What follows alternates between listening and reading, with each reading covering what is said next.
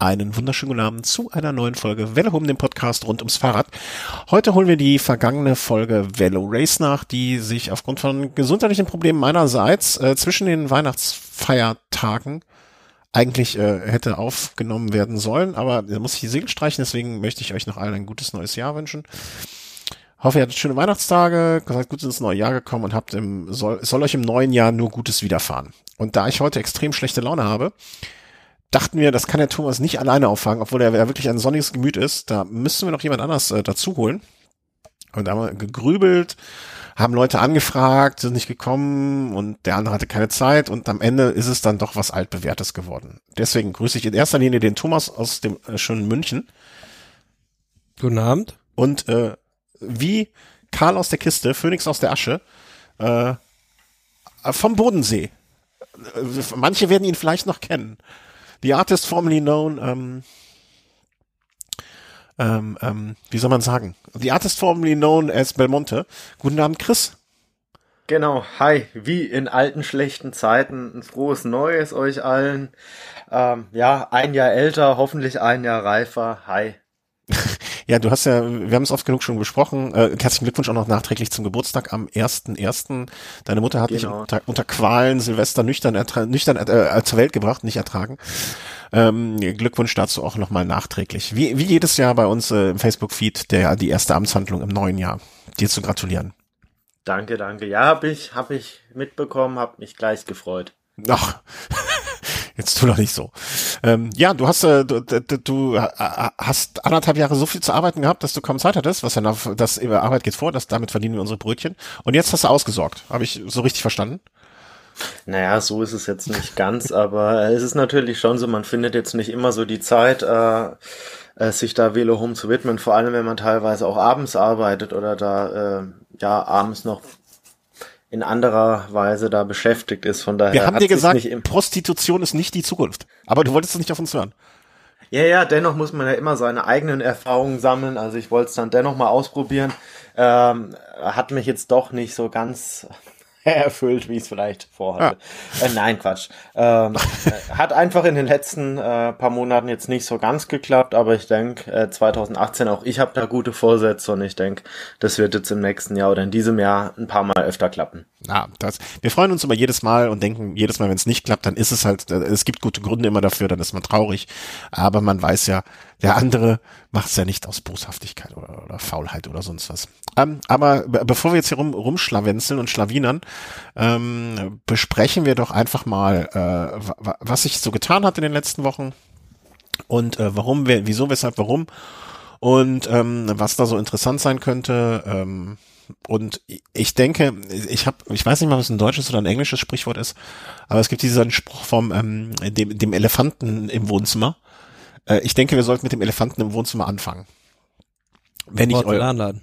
Nee, ähm, dem, nee, nicht dem Elefant im Porzellanladen. Das ist was anderes. Ich glaube, der Elefant im Raum ist so gemeint so nach dem Motto, äh, weißt du, wenn fünf Leute um einem Tisch sitzen und ähm, alle wissen, dass dieses Thema aufkommen wird, aber keiner traut sich so richtig anzusprechen oder oder sowas. Äh, ne, so so, äh, da ist ein Elefant. Ich glaube, das heißt, da ist ein Elefant im Raum. Aber genau weiß ich's nicht. Vielleicht kennt ja ein Hörer das. Da ist der Elephant in the Corridor oder sowas. Ähm, vielleicht ist es auch ein Hund. oder ein Nilpferd, keine Ahnung. Ähm, äh, Chris Froome. Äh, heißt in unserem Fall der Elefant aus Süd, äh, Südafrika. Und da hat sich seit der letzten Sendung einiges zugetragen. Ähm, wer fühlt sich äh, in der Lage ist, also ich glaube, dass die meisten unserer Hörer ja wissen, also jetzt also im, im grob umrissen, worum es geht. Ähm, er hat einen positiven Test an einem Tag auf der Vuelta abgeliefert. Äh, ich glaube 2000 Milligramm, wie heißt der Stoff? Klembuterol? War das das? Oder Salbutamol. Mai, ich, äh, irgendein Mol halt. Ne? Und ähm, er hat eine Ausnahmegenehmigung. Deswegen darf er, äh, darf er ja dieses Asthma-Spray nehmen. Äh, ob das gut oder schlecht ist, sei mal dahingestellt. Er hat die Erlaubnis dazu, allerdings nur bis zu einer Maximaldosis von 1000 Milligramm. Er hat das ziemlich genau doppelte wohl drin gehabt. Und aufgrund dessen, ähm, ja, hat er jetzt ein Problem und kommt in Erklärungsnotstand. Hab, ist das so ganz grob umrissen richtig? Grob gesagt, ja, stimmt das so. Ähm, und die Beweis, die Last der, der, der, des Beweiserbringens liegt ja jetzt bei, beim Team Sky beziehungsweise bei Chris Froome, die jetzt beweisen müssen, dass das Ganze auf natürliche Art und Weise einen solch hohen Wert erzielt hat mir, mir kam spontan die Erinnerung, es gab da auch mal die Geschichte von irgendeinem äh, Asthma-Spray, was in einem, in, in einem Camper explodiert ist und deswegen so eine hohe Dosis äh, zustande gekommen sein soll bei jemandem, der eigentlich gar nichts hätte nehmen sollen. Ähm, gelesen habe ich auch, 2000 Milligramm sind eigentlich über einen Inhalator äh, wirklich nur äh, unter massiver Anstrengung zu realisieren. Das heißt, ähm, eigentlich ist das durch Inhalation kaum möglich. Zumal ja dieser Test, ähm, zumal diese 2000 äh, Nanogramm sind es, glaube ich, pro Milliliter, ähm, ja bei dem Test festgestellt wurden und Salbutamol hat ja auch nur eine Halbwertszeit, eine relativ kurze, sprich, er muss das Ganze ja irgendwie kurz vor dem Dopingtest so eingenommen haben, wenn er es dann über einen Inhalator eingenommen hat. Also um das mal so darzustellen, so ein Zug aus einem Inhalator, so einem Asthma-Inhalator sind 100 Nanogramm. Mhm. Das heißt, er hätte 20 Mal das Ding ansetzen müssen, kurz vor der Dopingprobe. Äh, Habe ich irgendwo auch den Vergleich gelesen. Ähm, das wäre so, also wenn er das so gemacht hätte, wäre das ungefähr so, wie wenn man der Polizei angehalten wird wegen einer Alkoholkontrolle und dann nochmal den Schnaps in die Schnapsflasche ansetzt, um einen tiefen, glücklichen Schluck davon zu nehmen. So ungefähr, ja. Also ja. ähm, Chris, du kennst dich mit Alkoholkontrollen und mit äh, Spirituosen aus. Äh, wann hast du das letzte Mal die Flasche Schnaps angesetzt während der Alkoholkontrolle? Also während der Fahrt noch nie, aber ich hatte eine Situation nach der letzten Weihnachtsfeier, das ist tatsächlich noch gar nicht so lange her. Das sind jetzt so drei Wochen. Äh, Gott sei Dank hat mich meine Freundin abgeholt von besagter Feier und sie musste dann blasen, weil nachdem wir das Fenster geöffnet haben, sehr, sehr schnell klar war, okay, da äh, war jetzt ein Stückchen was im Spiel. Aber äh, zumindest muss ich sagen, wenn es jetzt die reine Inhalation gewesen wäre, die wir im Auto sicherlich mit mehreren Insassen gehabt hätten, dann wäre der Wert jetzt, der dann bei ihr gemessen worden wäre, sicherlich jetzt nicht, nicht so hoch gewesen, wie es jetzt bei Chris Froome der Fall war. Also ich finde die ganze ähm, Sache sehr, sehr schwierig zu beurteilen. Also was ich mich natürlich jetzt frage, okay, generell die Sache, dass nahezu das komplette Feld oder die Hälfte des Feldes oder drei Viertel des Feldes, genaue Zahlen liegen mir jetzt gar nicht vor, äh, dass da die Spitzensportler allesamt Asthma haben und deshalb irgendwelche Sondergenehmigungen haben. Das finde ich schon mal als normaler Mensch so ein bisschen befremdlich. Naja, dazu muss Generell man, schon ja, mal. Naja, da muss man auch sagen, ähm, das ist ja kein klassisches Asthma, sondern sogenanntes Belastungsasthma. Und wenn du halt so einen Test machst, einen Test machst, einen Belastungstest, und habe ich gelesen, wenn es danach so ist, dass nur zehn Prozent deines Lungenvolumens nach diesem Belastungstest fehlen, dann kriegst du schon so einen Attest. Also es ist gar nicht mal so schwierig, da an sowas heranzukommen. Deutschland gegen Argentinien bei irgendeiner Fußball-WM oder EM, äh, nee, EM wird es wohl kaum gewesen sein, ähm, bei einer nicht allzu langen zurückliegenden WM äh, weiß nicht, ob es ein Viertelfinale, Halbfinale oder so, ich, man mag mich korrigieren, haben neun Spieler auf dem Platz äh, dieser Asthma-Genehmigung gehabt. Also neun Spieler, die oder die im Kader standen, äh, hatten die Erlaubnis, so eine ähm, so ein Asthma-Spray zu benutzen. Also ist jetzt auch nicht kein nicht irgendwie eine Randerscheinung, die nur beim äh, Radsport auftritt. Ne, ja, aber man kann sich das allgemein ja, schon Spitzensport spezifisches Problem. Schon beim Radsport eigentlich eher ganz gut vorstellen, weil man muss ja überlegen, ähm, du atmest ja eigentlich den ganzen Dreck, der in der Umwelt ist, ein. Und das ist ja eigentlich sehr, sehr logisch, dass da ähm, die Lunge irgendwann so ein bisschen kollabiert oder gar nicht mehr die volle Leistungsfähigkeit entfalten kann. Mhm. Also vielleicht, ich glaube auch, man muss da, man, man muss verschiedene Problematiken da, ähm, äh, wie soll man sagen, voneinander trennen. Punkt A, völlig richtig von dir, Chris. Warum ähm, haben so viele, warum kriegen diese Sportler diese Ausnahmegenehmigung? Man könnte ja auch einfach sagen, ey, pass mal auf, wenn deine Lunge einfach nicht so stark ist wie die von jemand anderem, dann hast du einfach Pech gehabt. Finde ich einen völlig legitimen Ansatz hat man sich aber von, vom Regelwerk her irgendwann mal zu entschieden, es nicht so zu machen, sondern zu sagen, okay, wenn jemand ein Problem hat, ich meine, man könnte ja auch sonst sagen, ähm, du kannst nicht so, so, so stark, der Chris kann nicht so stark treten wie der Thomas, also kriegt der Chris einen kleinen Motor rein. Äh, ja, Wer, es gibt ja einfach verschiedenste Ansätze. Klar, ja. kann man sagen, okay, gut, der eine kann nicht so gut atmen wie der andere, dafür hat vielleicht der andere ein, ein größeres Lungenvolumen oder was weiß ich was. Mhm. Äh, und wenn das Lungenvolumen da betrachtet wird, dann äh, ist es, gilt es dann ein Stück weit so als naturgegeben oder vielleicht auch trainingsgegeben. Äh, das ist aber beim Asthma dann nicht so der Fall. Und da andererseits wird man, ja, andererseits wird sie aber auch einem Brillenträger nicht verbieten, die Brille anzuziehen. Das nicht, aber eine, eine Brille, gut klar, ein, ein, Stück weit ist es natürlich schon leistungssteigernd, weil man dann vielleicht gucken ein bisschen besser anfahren ja, kann. Ja, ja. Sich, sicherlich, aber. Aber warum so, darf der eine Torhüter beim Fußball eine Brille tragen? Ja, was ihm ja auch eine bessere Leistung bringt, als sie ja sonst ohne Brille erbringen könnte. Ne, also es, es gibt ja verschiedene Argumentationslinien, die man so aufbauen könnte. Aber wenn man jetzt einfach mal davon ausgeht, der, das ist erlaubt. Also das Regelwerk sagt, wenn du eine, wenn du dieses Problem hast, gibt es eine Ausnahmegenehmigung und dann darfst du bis zu einer maximalen Dosis von X dieses Zeug im Blut haben. Da, äh, da, ja, das, dank, das ist, glaube ich, unstrittig dank. und äh, das ist das Regelwerk so. Genau, und dann gibt's äh, diesen Höchstwert, der liegt, wenn ich jetzt recht informiert bin, bei diesen 1000 Nanogramm oder dann auch bei äh, einem Milligramm, wenn ich das jetzt richtig umgerechnet habe. Äh, möglicherweise.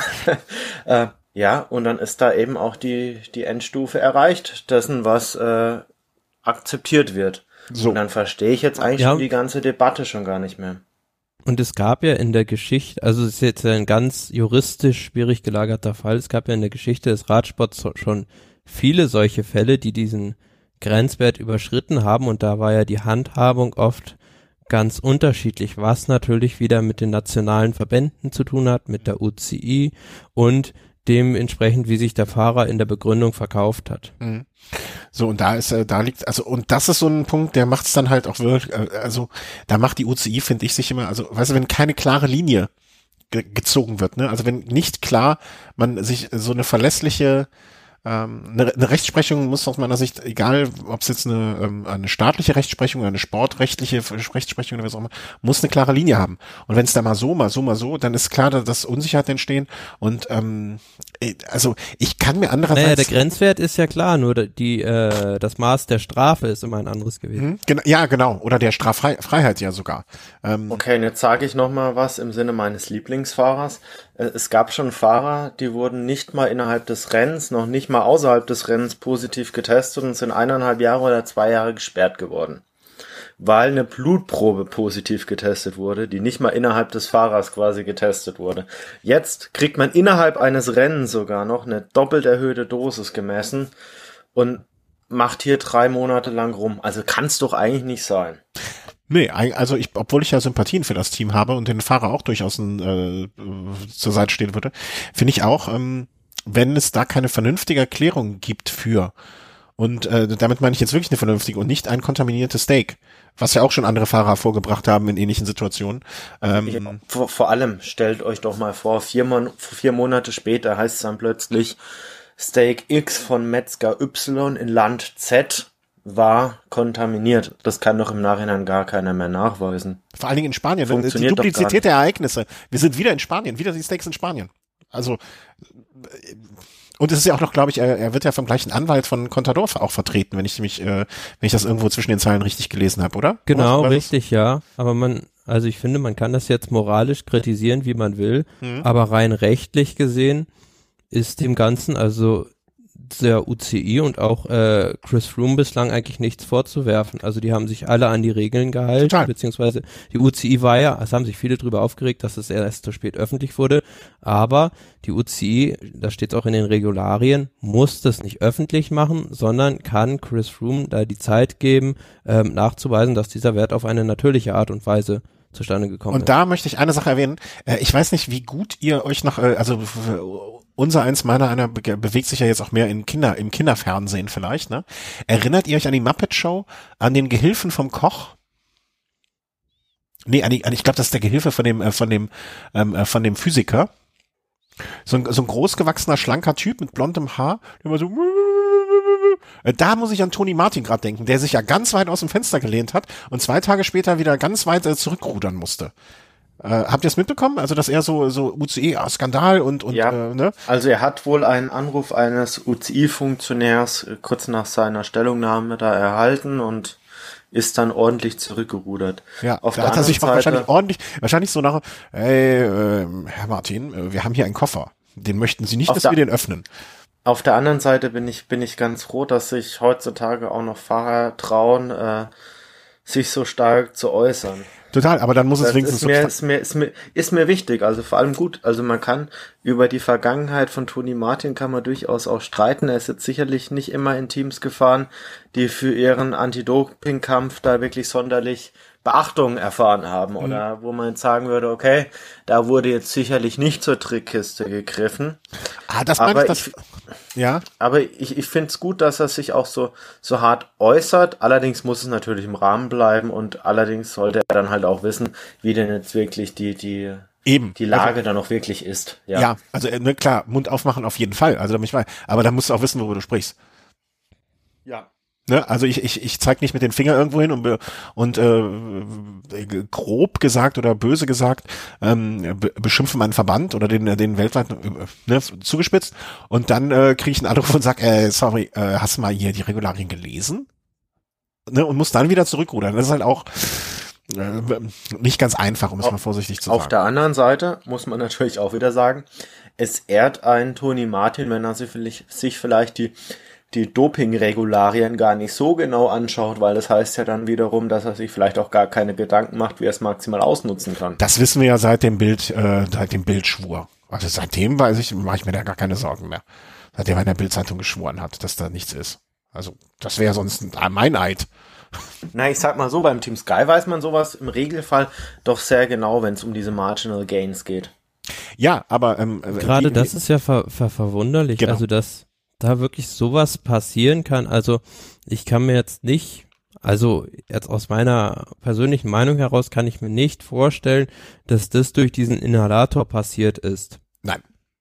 Also äh, mir hat auch ähm, mir hat jemand, der durchaus mit solcher Materie vertraut ist, gesagt, das kann gar nicht durch solche ähm, äh, ähm, durch so, durch Inhalatoren so ein hoher äh, Wert erreicht werden.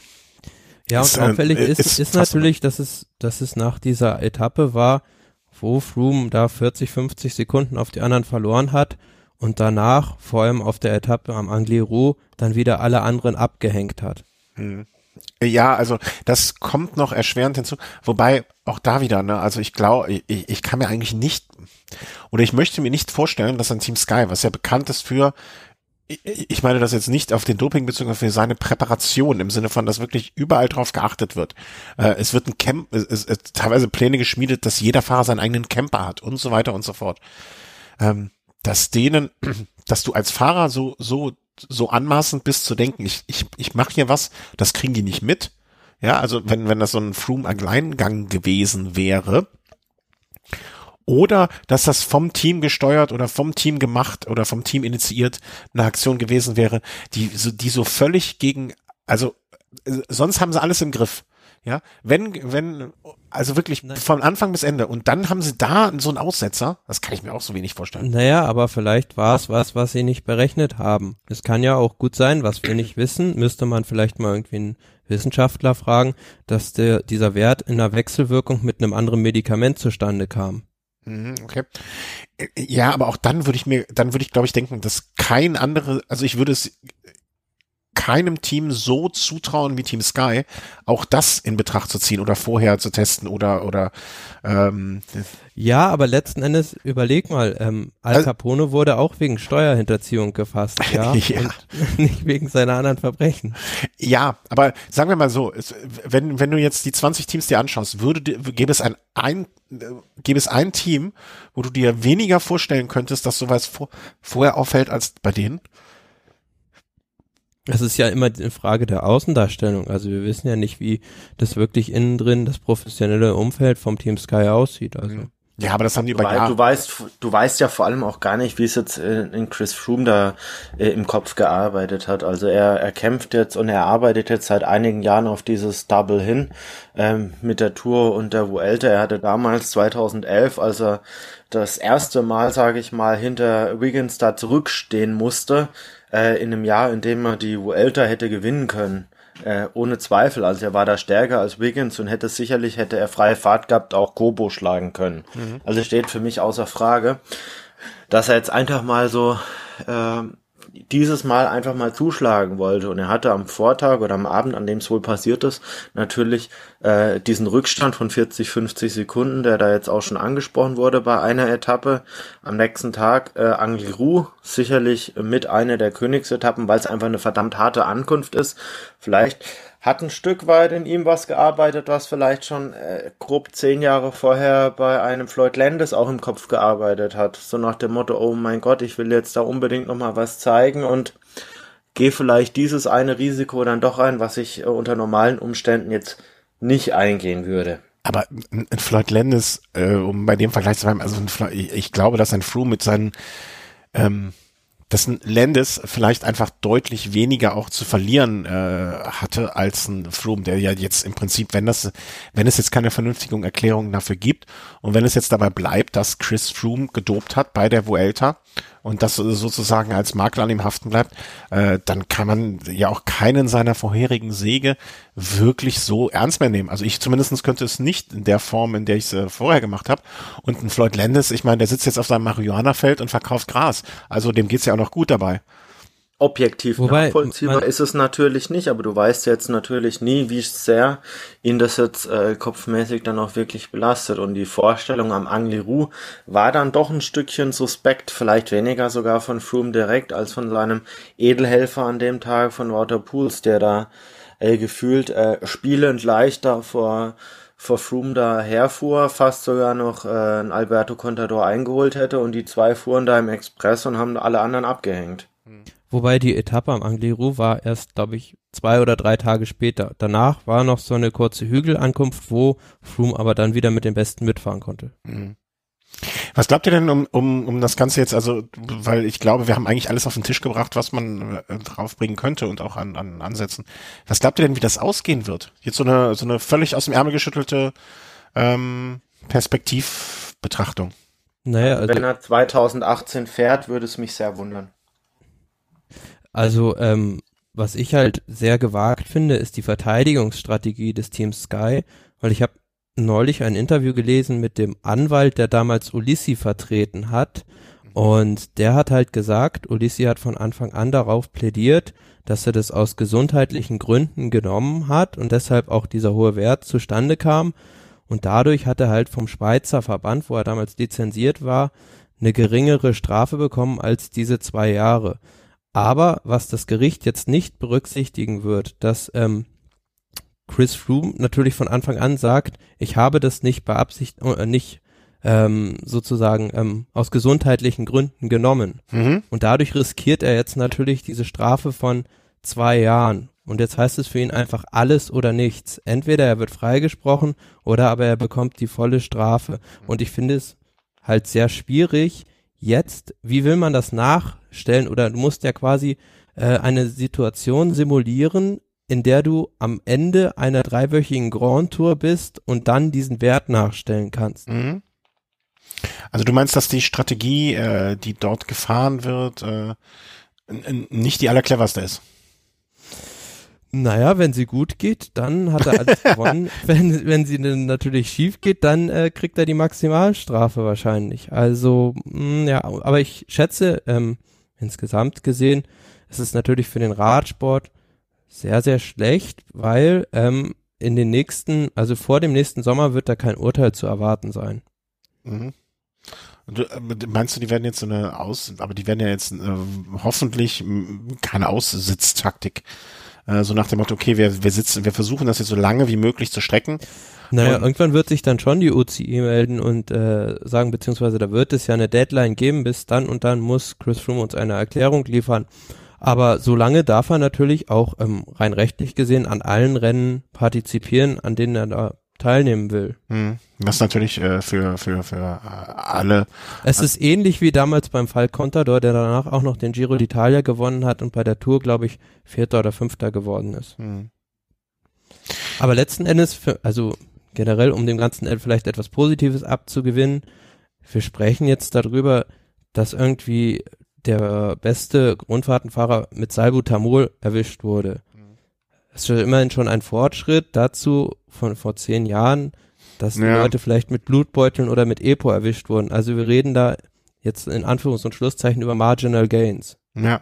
da, das stimmt wohl. Also äh, da so, so habe ich das ehrlich gesagt noch gar nicht betrachtet, aber im Grunde genommen ähm, ist das schon richtig, dass da ähm, mittlerweile sozusagen also mit kleineren Kalibern geschossen wird oder dass äh, das Gut, jetzt kann man natürlich auch die Frage stellen, ähm, ist es besser, wenn man an, wenn man 50 verschiedene Stellschrauben hat und da maximal an die Grenze geht, als dass man sagt, okay, man geht an bei einem Präparat an die Grenze, ja. Also ich sag mal so, ich finde das jetzt nicht so positiv. Also pff, was jemand mit Salbutamol macht, das macht er vielleicht auch mit einer anderen Substanz. Da kriegt man es dann vielleicht nicht mit, weil der Grenzwert nicht überschritten wird. Mhm. Aber dieses ganze Marginal Gain System, also ich finde es auch ein Stück weit suspekt. Ich finde auch dieses System, wie es Wiggins damals ähm, durchgezogen hat, äh, ob ich da jetzt Sympathien für Wiggins habe oder nicht, das steht auf einem ganz anderen Blatt. Äh, ich finde es einfach schwierig, äh, wenn man da mitbekommt, okay, es gibt ein Radsportteam, das sich verpflichtet, da maximale Offenheit an den Tag zu legen und dann wird da alles maximal ausgereizt. Und allein an der Tatsache, dass man einen Chris Froome jetzt nicht suspendiert, kann man ja schon ablesen, dass es diese Null-Toleranz-Politik, wie sie ja eigentlich zu Beginn ähm, der, der Teamgeschichte da ganz, ganz offen verkauft hat, dass die so nicht lebt mhm. in dem Team, wie sie damals verkauft wurden. Ja, also ich würde jetzt, also ich würde ihm zumindestens ja nochmal die Möglichkeit geben, äh, da irgendwie, also ihm jetzt jetzt schon zu suspendieren, ohne dass er die Möglichkeit hatte, sich zu erklären. Ähm, für mich ist der naja, Zeit haben ja haben ja auch schon andere gefordert. Also diese Bewegung für einen glaubwürdigen Radsport, die haben ja gesagt, ähm, laut unseren Regularien müsste Froome suspendiert werden. Damals Lampre hat es ja mit Ulissi gemacht. Die sind zwar danach aus der MPCC rausgeflogen, aber sie mussten es halt aufgrund ihrer Verpflichtung machen. Mhm. Und Sky ist halt nicht in dieser Bewegung dabei. Genau. Ne, also ich, ich denke auch, dass äh, der Druck auf ihn jetzt äh, sehr ich sag mal vorsichtig, äh, relativ groß sein wird und deswegen man auch in Kürze da irgendetwas hören wird und ich, was sagst du denn? Also Chris hat sich schon aus dem Fenster gelehnt, du wirst 2018 wird man Froome nicht im Peloton sehen. Äh, was ja, im Moment, da, dazu muss ich was sagen, also äh, zumindest nach dem Urteil. Ich würde ihm raten, vielleicht vor der Urteilsverkündung ähm, vielleicht nicht, nicht selbst noch die ein oder anderen Rennen zu verfälschen, aber natürlich kann man das wahrscheinlich nicht verhindern, dass er jetzt bei Rennen in der Startphase der Saison da am Start steht. Das wahrscheinlich nicht, aber äh, aus meiner Sicht muss so eine Rennstrafe dann sicherlich ein Jahr Minimum sein. Aber kann ich auch nachvollziehen, weil, weil wenn er nicht gesperrt werden würde, ne, also dann vorher keine Rennen zu fahren und möglicherweise sich und sein Team um Punkte zu bringen, wäre ja auch in einer gewissen Art und Weise fahrlässig. Na, aber selbst wenn wir jetzt äh, dann ein Urteil haben, dann ist es ja erstmal ein Urteil des Verbandes, in dem Chris Froome lizenziert ist. Ich weiß nicht, in welchem Verband er lizenziert ist. Vielleicht ist er auch im monegassischen Verband lizenziert, kann natürlich auch sein, wenn er da jetzt irgendwie wohnt. Und dann, bevor das rechtskräftig ist, gibt's immer noch die Möglichkeit, vor den Internationalen Sportgerichtshof zu gehen, beziehungsweise zwischendurch noch die UCI, die kann auch noch wieder intervenieren. Also das Ganze wird sich meiner Meinung nach ewig hinziehen und ähm, wir werden auf jeden Fall Chris Froome 2018 noch bei ein, zwei großen Rundfahrten sehen. Ich, ich befürchte auch, dass das so ein Eiertanz wird. Ähm, und äh, so, solange solange da nicht äh, sozusagen, wie nennt man das, äh, letztinstanzlich äh, das Urteil gesprochen ist, äh, da würde ich auch an seiner Stelle äh, nicht äh, auf Rennen verzichten wollen, weil es ist doch eine Einnahmequelle. Gut, letzten Endes weiß da nur Team Sky, wie es um die Situation bestellt ist. Und ich denke, wenn die auch nur einen Zweifel daran haben, dass da wirklich an seiner Aussage ein Stück weit ein Zweifel dran ist, müsste man ihn eigentlich vielleicht sogar aus teamhierarchischen Gründen rausnehmen und vielleicht dem einen oder anderen Fahrer, der vom Absprung steht, vielleicht da die Möglichkeit geben. Äh, da auch, bin ich völlig bei dir. Ja. Also ich meine, so ein Garen Thomas, der seit Jahren da schon anklopft, wenn man den natürlich da jetzt bei Natur de France da jetzt als, als Edelhelfer einsetzt und Chris Froome wird nach der Tour da rausgezogen und Gern Thomas sagt, okay, jetzt bin ich Elfter geworden, ohne Chris Froome hätte ich vielleicht auf dem Podium landen können, ich bin jetzt 32, so viele Chancen habe ich nicht mehr. Damit kannst du dir dein Team halt ein Stück weit auch kaputt machen. Ja, wobei ich, äh, da muss man ja eh erstmal schauen, äh, wie das mit Team Sky weitergeht, weil äh, ob, na, also wie war es jetzt mit äh, Äh, eigentlich müsstest du das am besten wissen, Thomas. Wie sieht äh, hm? Sky? Wurde Sky nicht ähm, auch aufgekauft in Teilen oder? Disney hat äh, 21st Century Fox gekauft. Genau. Und, Und damit. man weiß halt nicht, welche ähm, Pläne dann dieses andere Unternehmen dann mit dem Team Sky in Zukunft hat. Also natürlich So. jetzt Das fänd- Sky generell. ähm, Das fände ich also natürlich jetzt sehr, sehr spannend, wenn jetzt Sky 2018 als Disney Channel mit dem König der Löwen da als, als Trikot auflaufen würde. Ja, natürlich auch süß. Ja, aber ich glaube, dass der, dass der, der, der, der Kopf des Ganzen oder derjenige, der bei, äh, bei, bei Sky sozusagen der große Fan des Radsports ist und so weiter, ähm, äh, dass der, dessen Zukunft im Unternehmen dann auch nicht so gesichert ist und deswegen gar nicht so klar ist, wie das weitergeht. Ähm, Wenn man jetzt natürlich so ein bisschen das rückblickend betrachtet, kann man böse sein und sagen, Chris Froome hat sich bewusst für einen Start beim Giro d'Italia entschieden, weil er vielleicht damit spekuliert, bei der Tour gar nicht mehr starten zu dürfen. Dann kommt es ihm natürlich entgegen, dass er jetzt diese zwei Millionen Startgeld da noch kassiert.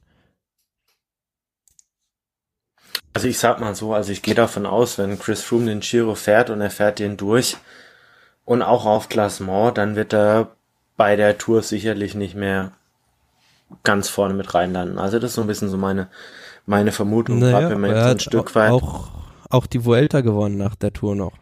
Ja, aber wie viele Fahrer gibt es, die bei der Vuelta wirklich in Topform starten? Das sind die, das sind die wenigsten. Vor allem sind das auch die wenigsten Teams, die jetzt wirklich die Saison da komplett drauf ausrichten. Das sind meistens irgendwelche Teams, die dann am Ende der Saison aus Verletzten bestehen oder die dann irgendwie noch so eine zweite Rundfahrt irgendwie ähm, ja dranhängen. Aber so wirklich so ein Top-Team, das sagt, okay, wir richten uns jetzt voll auf die die Vuelta aus, gibt's ja nicht. Es gibt jetzt nicht so dieses spanische Top-Team, das sich jetzt voll auf die Vuelta konzentriert. Als selbst ein Team Vista, das, das einzige äh, spanische Top-Team, richtet sich auf die Vuelta, äh, auf die Tour aus und hat jetzt äh, letztes Ja, aber es Jahr gibt immer noch viele Fahrer, Giro die Giro und Vuelta fahren in einem Jahr. Und na, Ja, die zu bezwingen, ist dann doch schon eine gewisse Leistung. hm.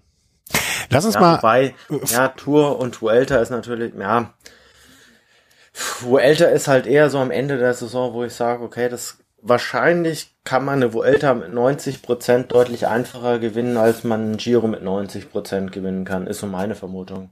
lass uns mal äh, aus diesem sehr theoretischen Teil äh, rausgehen und jetzt vor allen Dingen mal den, ähm, wie soll man sagen, den, den, die, die Causa, die Causa Froome abschließen. Äh, du, du sagst, äh, also Chris sagt, er wird wahrscheinlich äh, nach der Urteilsverkündung, wenn wir ihn 2018 nicht mehr sehen, ähm, Thomas sagt, langer Eiertanz. Mm, Und ich behaupte einfach mal, wie auch immer, also ich weiß nicht, wie es funktionieren wird. Ähm, ich glaube, dass Chris Froome aus der Nummer moralisch sehr angeschlagen, aber rechtlich irgendwie noch rauskommen wird. Fragt mich jetzt bitte nicht wie, äh, aber ich glaube, sowas wird kommen. Nicht, weil ich es möchte, ähm, äh, aber irgendetwas wird da, irgendein Dokument wird auftauchen oder ein Test wird angezweifelt oder so. Ich glaube, dass Aber- Sky lässt sich so eine Butter nicht mehr vom Brot nehmen. Und ob das, und gut finde ich das Vielleicht- nicht. Vielleicht noch eine abschließende Sache dazu, Mhm. was ich sehr interessant finde, den Zeitpunkt dieses positiven Tests, just in dem Moment, als Brian Cookson als UCI-Präsident Ja, abgewählt wird und David. Lappartion, ein Franzose, kommt. Wahrscheinlich war es die letzte Amtshandlung von Cookson, Froome seinen positiven Test mitzuteilen. Äh, ja, stimmt. Das habe ich noch gar nicht so äh, gar, hat, haben wir bis jetzt noch außen vor gelassen, dass es ja diesen Wechsel gab. Und ähm, meinst du im Sinne von Coxen so nach dem Motto noch mal einen ausgewischt oder im Sinne von äh, noch mal die letzte Warnung ausgesprochen, dass er ihm noch mal helfen wollte? Ich kann das ja, Verhältnis der konnte er nicht mehr anders, weil er wurde ja auch äh, förmlich äh, aus dem Amt gejagt. abgejagt. ah, okay, du meinst so nach dem Motto, okay, ich, ich mache das jetzt noch öffentlich, so eine Schadensbegrenzung, bevor hinterher äh, gesagt wird, ähm, ich hätte das äh, verdunkeln wollen. So ungefähr, ja. Also das würden wir natürlich nie behaupten, äh, dass das so gewesen ist, ne? aber mm, klingt klingt gar nicht un, äh, unfalsch. Ähm, an dieser Stelle möchte ich noch erwähnen, äh, vielleicht, äh, weil wir haben jetzt alle so ins Blaue reingeredet und so, irgendwelche Links gibt's nicht. Ich werde einfach ungelesen äh, noch den Artikel vom Secret Pro äh, an dieser Stelle verlinken. Äh, im- immer immer einen Blick wert und deswegen ähm, da vielleicht mal reinlesen. Der hat glaube ich, äh, sehr, sehr kurz nach oder vor gar nicht allzu langer Zeit ähm, einen Artikel veröffentlicht zum Thema äh, Froome und das äh, Salonol und ähm, das lohnt sich eh immer zu lesen. Daher werft da mal einen Blick rein und ähm, ja, dann machen wir das mal zu. Ich, ich denke mal, dass uns die Causa Froome äh, im, in diesem Jahr, ich wollte schon sagen im nächsten Jahr, in diesem Jahr äh, noch oft genug begleiten wird und wir drüber sprechen werden. Ähm, insofern äh, nicht das letzte Mal und ähm, ja, äh, warten wir, was da kommen wird. So, kommen wir zu schönen Dingen, neuen Trikots. Ähm, an dieser Stelle werde ich nicht alle Trikots verlinken, sondern einfach nur den Link setzen. Das heißt, wenn ihr jetzt äh, unserem Gespräch folgen wollt, dann einfach den Link in der äh, in den Shownotes anklicken und dann mal mit uns durchskippen.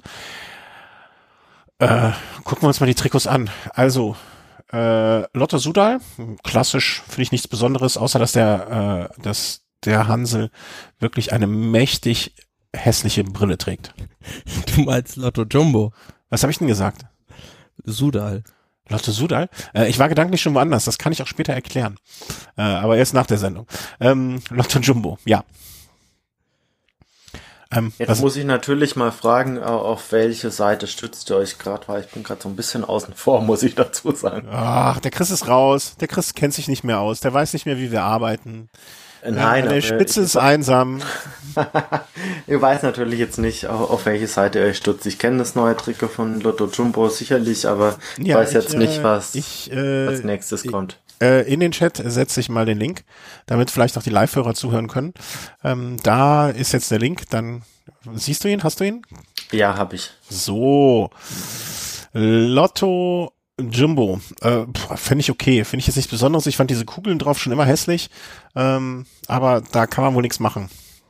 Spielen halt Lotto. Ja, spielen halt Lotto, ne? was sind zu machen? Zum Glück ist kein Pferderennen, sonst hätten sie ein Pferd drauf. Ähm, also ja, okay. sicherlich auch kein Team, was jetzt so unbedingt immer an der Spitze steht. Von daher kann man es schon mal ertragen. Ja, äh, wird man in der Endphase der Rennen wahrscheinlich außer Van Grönewegen es selten sehen. Gelb ist natürlich immer ein bisschen komisch, aber das Schwarz abgesetzte ist wohl ausreichend genug, ähm, um es vom gelben Trikot dann äh, auch mit der Beschrift und allem zu unterscheiden. Sunweb hm, finde ich okay.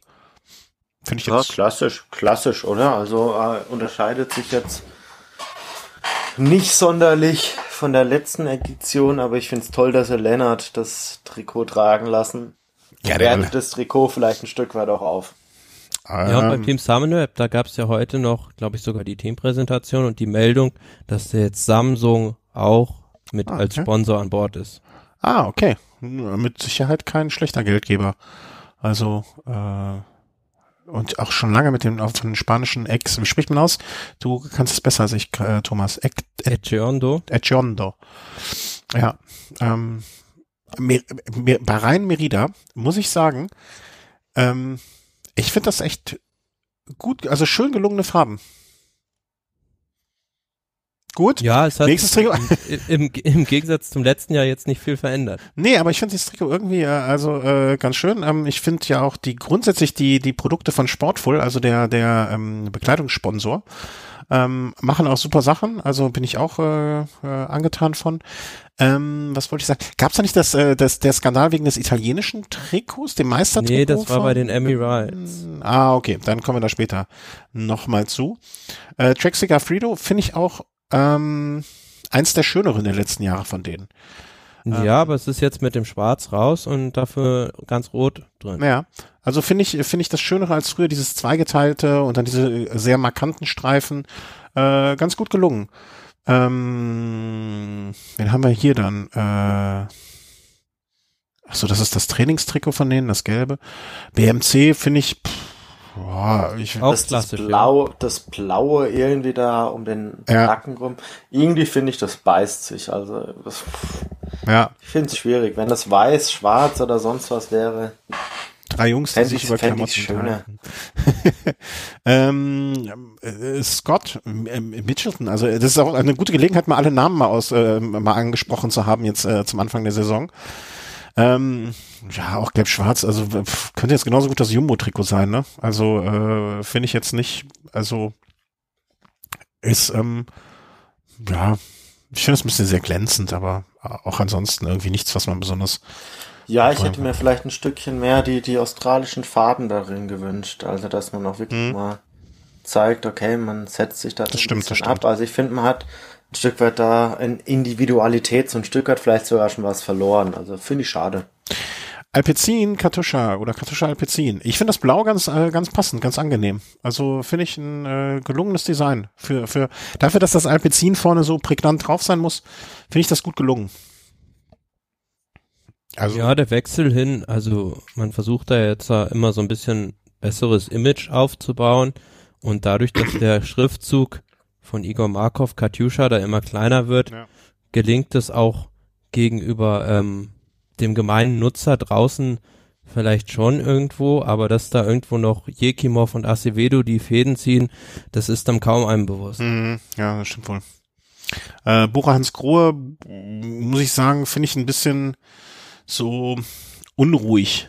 Ist, glaube ich, das Wort, was mir als erstes einfällt, wenn ich mir das Trikot angucke. Also so, so, so, so viel gemischt und nicht viele Farben, aber dann unterschiedliche Farbtöne, bin ich, bin ich so mittel, mittelgut, muss ich gestehen.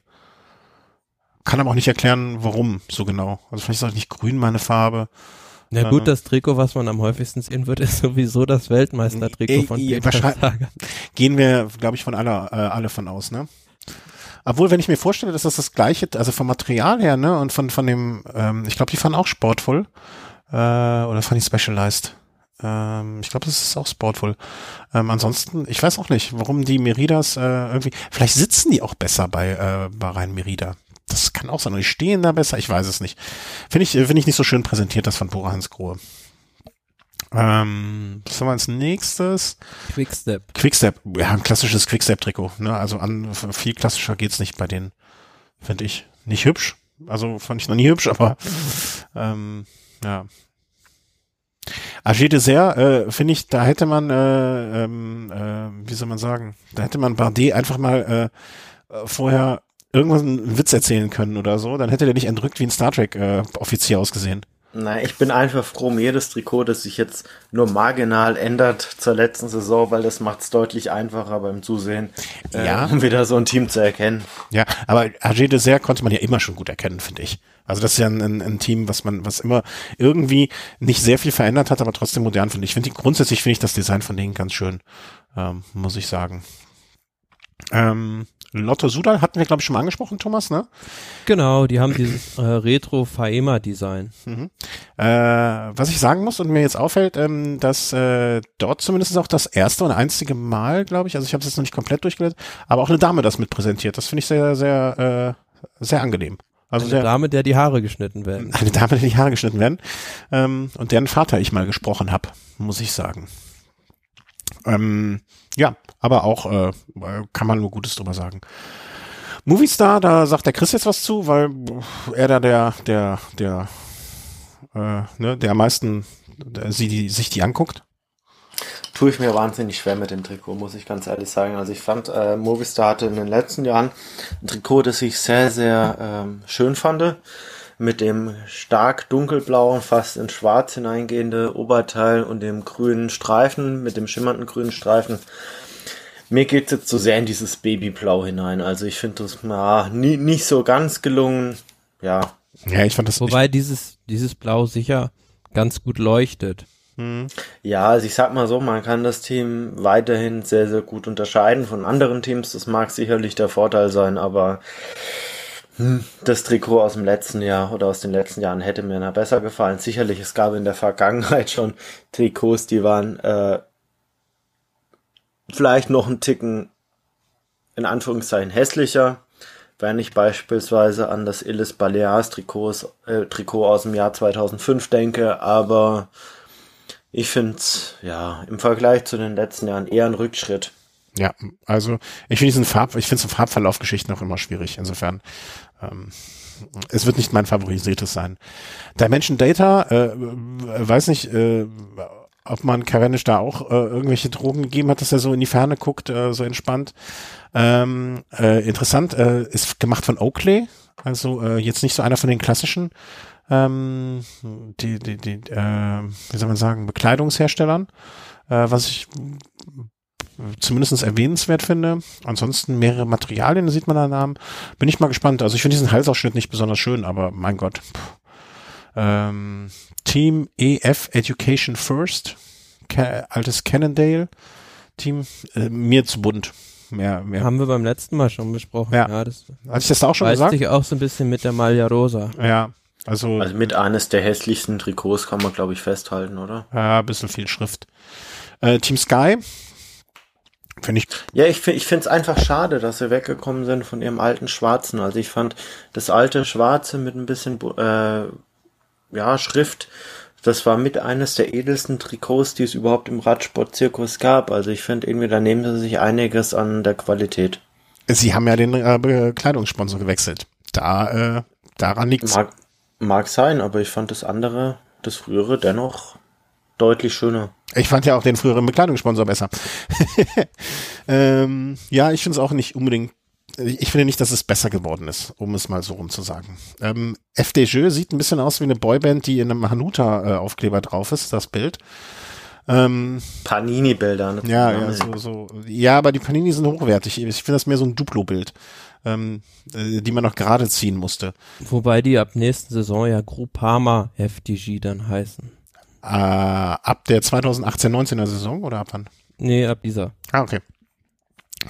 Ähm, ja, kann man auch nicht so viel zu sagen. Astana, ähm, haben die überhaupt was geändert, Astana? Jetzt mal blöde Frage. Also sieht. Mm, doch. To der Blue and Black. Waren die Hosen nicht früher auch in Blau? Keine Ahnung. Ja. Ich glaube schon. Also finde ich aber nach wie vor ne, ein schlichtes, einfaches Trikot. Die, ist es natürlich auch der Tatsache geschuldet wahrscheinlich, dass sie jetzt nicht so viele Sponsoren haben müssen, die sie groß plakatieren. Ähm, insofern äh, Vorteil designtechnisch. Ähm, ja, gut, ein Ding, das sich auch so ein bisschen für mich so durchzieht zu, zu den Emirates. Äh, auch ein Trikot, das sehr, sehr stark an das letztjährige erinnert. Und ich, ja, ich, ich sehe es schon auch ähnlich wie der Thomas. Zumindest bei diesem ersten Entwurf. Also da muss man sich auf den ersten Blick schon stark anstrengen, überhaupt zu erkennen, äh, ob da jetzt ein italienischer Meister in dem Trikot steckt oder nicht. Mhm, ja, äh, dann sehe ich noch äh, Spike. Aha, aha, aha. Okay, okay, okay. Ja, aber wobei selbst jetzt bei diesem neuen Entwurf frage ich mich, dann ist es jetzt der italienische oder der iranische Meister? Ja, also, also den iranischen Meister werden, werden wir den im Peloton sehen. Ich, ich also ich, ich denke bei solchen Meistertrikots dann immer ähm, ja, aber guck dir beispielsweise bei FDG das Trikot von Arno Demar an oder das Trikot von Ramon Sinkeldam. Das sind halt wirklich schöne Meistertrikots. Also Movistar ist auch so eine Mannschaft, die halten das möglichst klein aus sponsortechnischen Gründen. Aber ich finde sowas immer sehr schade. Mhm. Wobei ja. du, ah, nee, nee, da muss ich mal noch was dazu sagen. Wobei du da auch immer unterscheiden musst, äh, aus welchem äh, Land oder aus welchem Bundesland in dem Sinne dann vielleicht auch so ein Fahrer kommt. Äh, es gab auch äh, zu Castepanie-Zeiten beispielsweise ein Meistertrikot von äh, Burrito Rodriguez damals. Das war knallbunt. Ähm, aber äh, die, äh, wir merken es ja gerade zurzeit auch, äh, die, die politische Lage in Spanien ist da durchaus geteilt und manche Fahrer bekennen sich da mehr zu Spanien, andere weniger. Und manche bestehen vielleicht auch ein Stück weit drauf, dass sie vielleicht nicht jetzt so das ganze Trikot da jetzt wirklich in äh, rot-gelb haben, sondern wollen dann eher vielleicht auch das Teamtrikot. Also es ist, da gibt es auch immer äh, verschiedene Interessensgruppen, die, die unterschiedliche Trikots vielleicht dann auch haben wollen. Also es ist na, nicht immer so ganz einfach und je nach Fahrer und je nach äh, Interpretation ist es natürlich dann auch unterschiedlich. Aber man sieht auch beim Team Emirates beispielsweise das, das Trikot des, des äh, europäischen Meisters, das ja dann auch Alexander Christoph trägt. Das ist jetzt beispielsweise ein komplett anderes als die ursprünglichen Trikots. Und ich denke, wenn man, wenn man einem europäischen Meister das so zugesteht, dann könnte man das natürlich auch einem italienischen Meister zugestehen. Beispielsweise mit einer anderen Hose oder auch mit einem anderen Oberteil. Aber äh, entschuldige, wenn ein bayerischer äh, Sportler das Deutschland-Trikot ein bisschen mit einer kleineren Deutschlandflagge gerne hätte, als wenn es jetzt ein Hamburger deutscher Meister wäre im Fahrradsport, dann würde ich als BDR dem aber sagen, pass mal auf, dann kannst du demnächst für den bayerischen Landesverband fahren und nicht für den deutschen Landesverband. Also ne, so ein Meistertrikot ist ja eine Auszeichnung und äh, da, da sollte ein Fahrer jetzt, finde ich, kein Mitspracherecht haben, wie das auszusehen hat. Ist Wobei aber in der Praxis immer anders. Bitte? Ist in der Praxis aber durchaus anders. Ja, aber finde ich nicht ist gut. auch ist auch von Land zu Land unterschiedlich. Ich denke, in Deutschland ist vielleicht auch jeder Fahrer vielleicht bedeutet in Deutschland eine, eine deutsche Meisterschaft vielleicht ein Stück weit auch was anderes als in Spanien eine spanische Meisterschaft. Äh, die Qualität der Fahrer in Spanien ist auch im Durchschnitt eine andere als jetzt hier in Deutschland beispielsweise. Das, das kann man nie so hundertprozentig vergleichen miteinander. Ja, aber in Spanien ist es doch auch so, dass, also äh, hatten wir nicht sogar hier den Witz gemacht, dass die am Abend vorher, wer, wer, bei, wer, im, wer in der Bar kein Mädel abkriegt, der darf am nächsten Tag spanischer Meister werden, weil eh das Team Movistar entscheidet, wer Meister wird, weil kein anderes Team dort mitfahren Falsch, weil Werde entscheidet, wer Spanisch Ja, meinetwegen auch das, ne, aber also deswegen, ähm, äh, also ich, ich finde, da muss sich ein Verband dann auch mal äh, da so äußern zu können und zu sagen, pass mal auf, das ist unser Meistertrikot und ob du das jetzt nee, fahren Nee, nee, nee, nee, nee. Äh, das ist nicht Sache des Verbandes, das ist Sache ähm, des Teams. Äh, der Fahrer startet nicht für den Verband bei den Rennen, sondern der startet für das Team. Und wenn das Team jetzt sagen würde, okay, du kriegst jetzt hier ein 2 mal 2 äh, Zentimeter äh, großes äh, Nationalflaggenemblem da äh, als Sticker da auf deinen rechten Oberarm, mhm. dann ist das auch ein Nationaltrikot. Äh, dem, dem Team ist es doch scheißegal, für welches Land der oder der jetzt da nationaler Meister ist. Dem geht es um den Werbeeffekt. Ja, ja, klar. Aber du meintest doch eben, dass der Fahrer ein Mitspracherecht da hat wie groß und was da, äh, wie das dann aussieht. Es, es gab durchaus in der Vergangenheit schon Fahrer, die gesagt haben, sie wollen kein ausuferndes äh, Nationaltrikot, weil sie Angst hatten, dass durch die durch die Bevölkerung in der Heimatregion des jeweiligen Fahrers da vielleicht ähm, negative ja, aber das Reaktionen ausgelöst werden. Finde ich aber nicht gut, weil dann sollen sie es einfach, also dann sollen sie nicht Meister werden, finde ich. Ich möchte, ich möchte es auch, ich möchte es auch gar nicht werden. Aber, ja, ja, ja. Aber ähm, die Aussage ist so. Ja, ja okay. Ja, wobei generell, ich finde die Mannschaft Emirates, also bei mir persönlich haben die zu dieser Saison viele Sympathien verloren. Mm, weil? Also beispielsweise, weil die jetzt einen Mauro Gianetti verpflichtet haben. Okay, aber das hat ja jetzt nichts mit dem Trikot zu tun. Nee, okay. mal so hm. generell. Ja, ja, okay, okay, okay. Ähnlich, ich dachte gerade so, äh, mir fehlt gerade der, der ähnlich, Zusammenhang. Ähnlich wie beim Team Katjuscha, also der heile Schein äh, drückt da vielleicht so ein bisschen nach außen und im Hintergrund spuken immer noch die bösen Geister. Ja, klar. Also Astana Vinokurov. Also da muss man, ähm, da, da gibt's ja jetzt genug Beispiele und das war aber. Aber sowas passiert dann halt oft abseits der Bildschirmfläche. Ja, ja, natürlich, natürlich. Äh, zum Glück oder aus Pech oder wie man es auch immer sehen mag. Aber dann mache ich mal kurz hier äh, nur ein, äh, ein, ein, ein, ein, ein, äh, wie sagt man? Du hast da letztens einen Ausdruck. Haken, Haken, genau. Mache ich mal einen Haken hinter die Trikots, damit wir das zumindest mal so für uns intern auch als äh, einmal, einmal alle Trikots durchgesprochen und äh, das Gute ist, äh, das weiß nicht, ob wir das im letzten Jahr auch gemacht haben, aber jetzt weiß ich ja zumindestens, ähm, was mich erwartet. Die Teamnamen, ja. jetzt kann ich, äh, aussprechen kann ich es dann immer noch nicht. Ähm, Videoschiedsrichter haben wir als nächsten Punkt auf unserer Agenda. Ähm, der, es kommt der Videobeweis und die Frage ist, was wird sich dadurch was ändern? Ich meine, in welchen äh, gibt es Sportarten, wo der Videobeweis wirklich un also im Fußball gab es doch jetzt auch schon die ersten Videobeweis-Geschichten. Und äh, ist ist dadurch die Fehlerquote geringer geworden? Also ähm, ich ich frage mich dann immer, weißt du, wenn wenn äh, wer, wer entscheidet das? Äh, wird es so sein, dass Ex-Profis mit dabei sind? Ja. Ähm.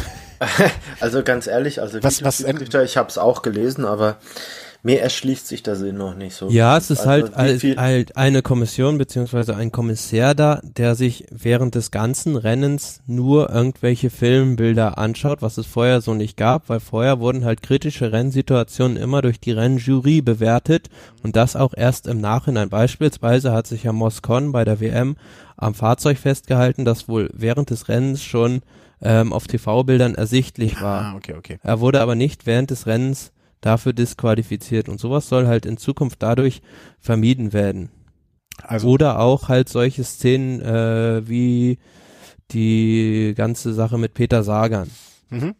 Gut, jetzt wurde Moskon, wenn ich das Beispiel aufgreifen darf, fünf bis zehn Kilometer vor dem Ziel da jetzt äh, am Auto erwischt. Ich meine, jetzt bis eine Entscheidung bei einem Videoschiedsrichter da jetzt gefällt wird, Das wird sicherlich auch eine halbe Stunde dauern, bis der sich die Bilder überhaupt erstmal angeschaut hat, bis der eine Entscheidung trifft. Naja, wenn das da gleich sieht, dann ist es ja binnen fünf. Minuten eigentlich gemacht. Also ich, ich,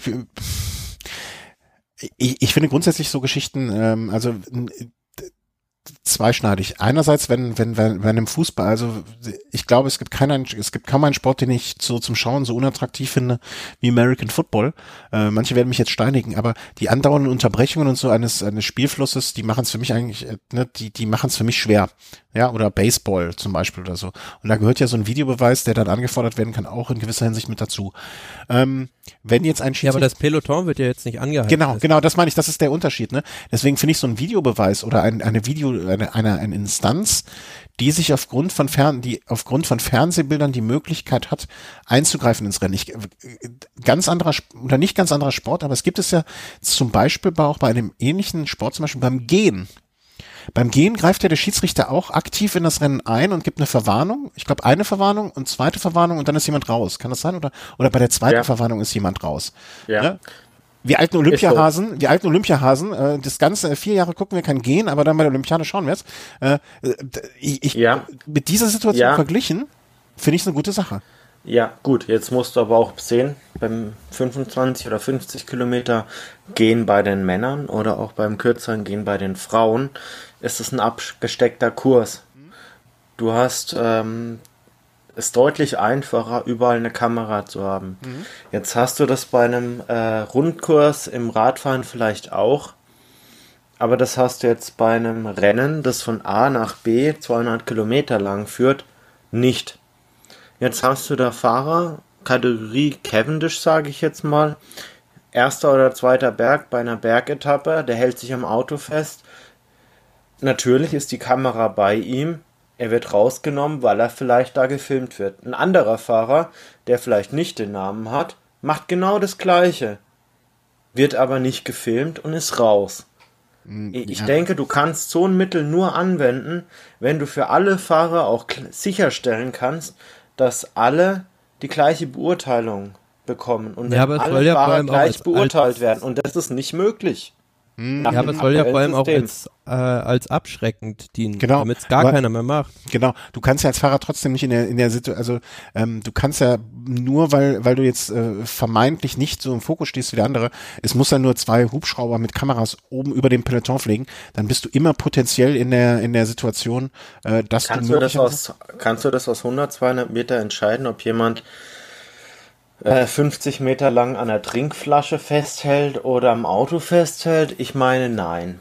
Wenn da vielleicht Bäume noch dazwischen sind. Sicherlich nicht. ja, aber Also, du, du kommst, nee, also ich grundsätzlich bin ich ein Fan davon zu sagen, okay, wenn jemand äh, eine Regelwidrigkeit begeht, soll er dafür bestraft werden. ja, Voll d'accord.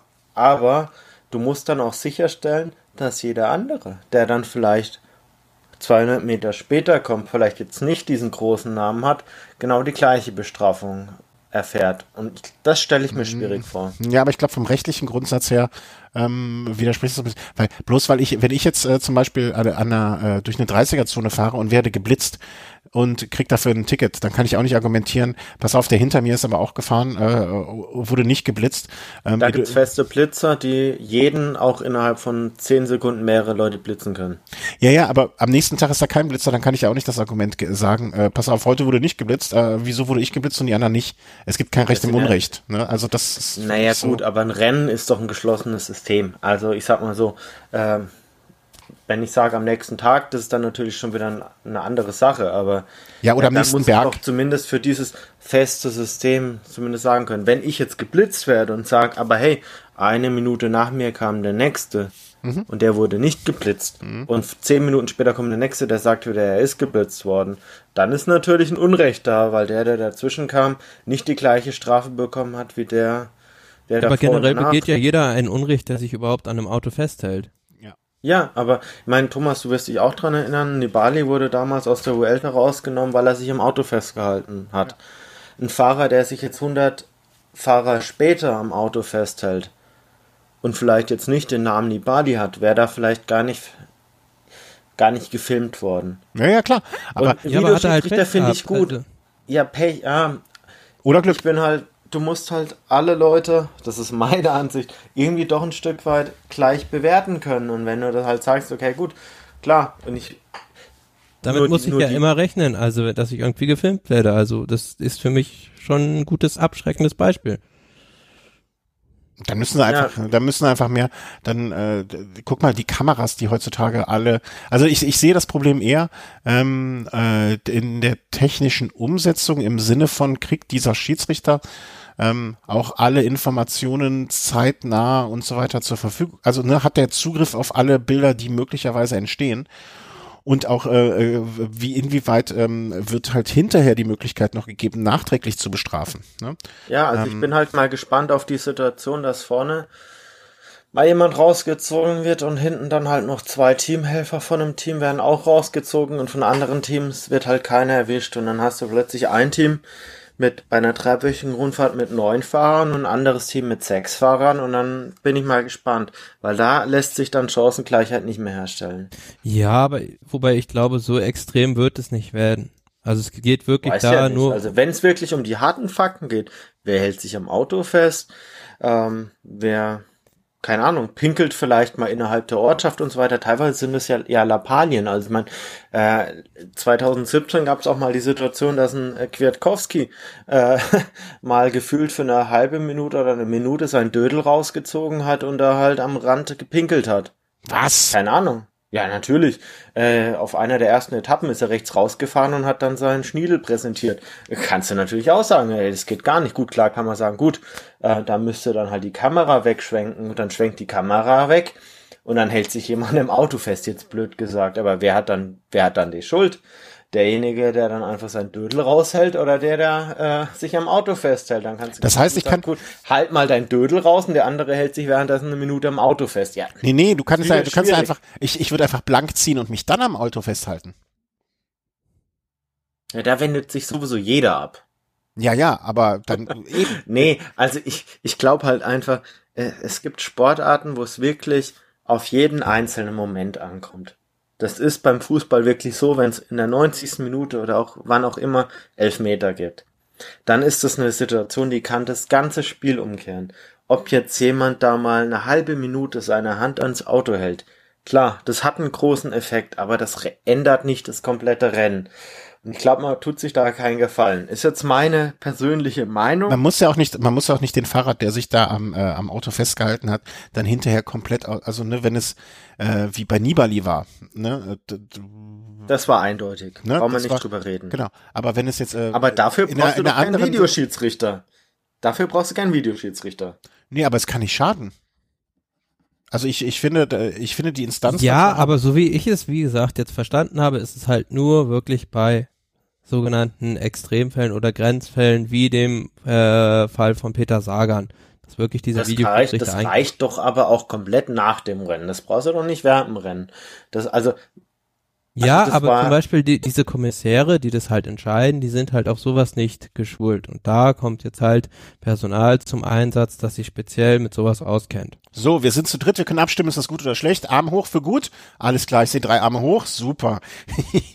also, ähm, äh, wir, wir bewerten, ich würde sagen, wir, äh, wir ähm, schauen uns jetzt das mal einfach diese Saison an und bewerten es dann nach dem Ergebnis, was da erzielt wurde und wie viel strittige Entscheidungen es gab und an welchen Punkten man hin sich hinterher denkt, hm, hätten wir vielleicht besser doch nicht so gemacht. Ist ich das mal ein Wort? Ich denke, jeder Euro, der an der Stelle ausgegeben wird, sollte besser in den Radsportnachwuchs fließen. Ja, aber vielleicht der Radsportnachwuchs, dass der mal sieht, äh, dass, dass, äh, dass man auch fair gewinnen kann, weil die Unfairen äh, erwischt werden, das finde ich auch ein guter Ansatz. Ne? Fair, fair gewinnt, finde ich ein als, als, als Leitsatz dafür ganz gut. Ähm, so, äh, nächster Punkt in unserer Agenda. Ich sehe noch, ein Punkt ist gar nicht drin. Das muss, man, muss ich ja gleich noch ganz schnell ändern. Äh, Dumoulin fährt den Giro. Ähm, ich muss gestehen, so die ganzen Ankündigungen, äh, wer was war, wo man fährt, äh, ist in den letzten Tagen bei mir so ein bisschen äh, oder letzten Wochen auch untergegangen. Deswegen bin ich ganz froh, hier abgedatet zu werden. Äh, äh, Dumoulin fährt den Giro. Ähm, äh, war das, kommt das jetzt komplett überraschend oder ist das eher so, eine, so nach dem Motto, alles klar, wir haben es jetzt bestätigt? Nein, also ist jetzt zwar nicht komplett überraschend, aber man hätte ja vermuten können, wo sich Chris Froome auf, die, äh, auf den Giro fokussiert, dass Tom Dumoulin dann seine Chance bei der Tour de France sucht. Aber er hat jetzt halt nach Abwägung beider Strecken entschieden, zusammen mit der Mannschaftsleitung, dass durch die ja, Zeitfahren beim Giro ähm, ihm die Strecke mehr entgegenkommt und er da gerne seinen Titel verteidigen möchte. Ja, finde ich, äh, und Titelverteidigung, äh, Entschuldigung, äh, spät für mich. Ähm, Titelverteidigung finde ich immer gut, wenn der Titelverteidiger sich äh, in, äh, in, die, in die Bresche schmeißt oder wenn er, wenn er den Federhut, nee, wie sagt man, den, den Federhandschuh in den Hut wirft äh, und dementsprechend seinen Titel verteidigt, ähm, bin ich immer ein großer Freund von.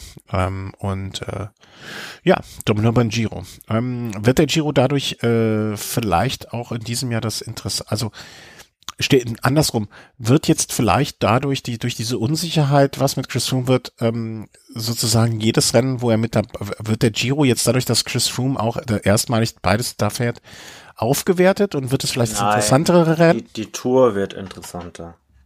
Also wenn du mich fragst, ist immer der Giro interessanter, aber ja. ich bin da befangen.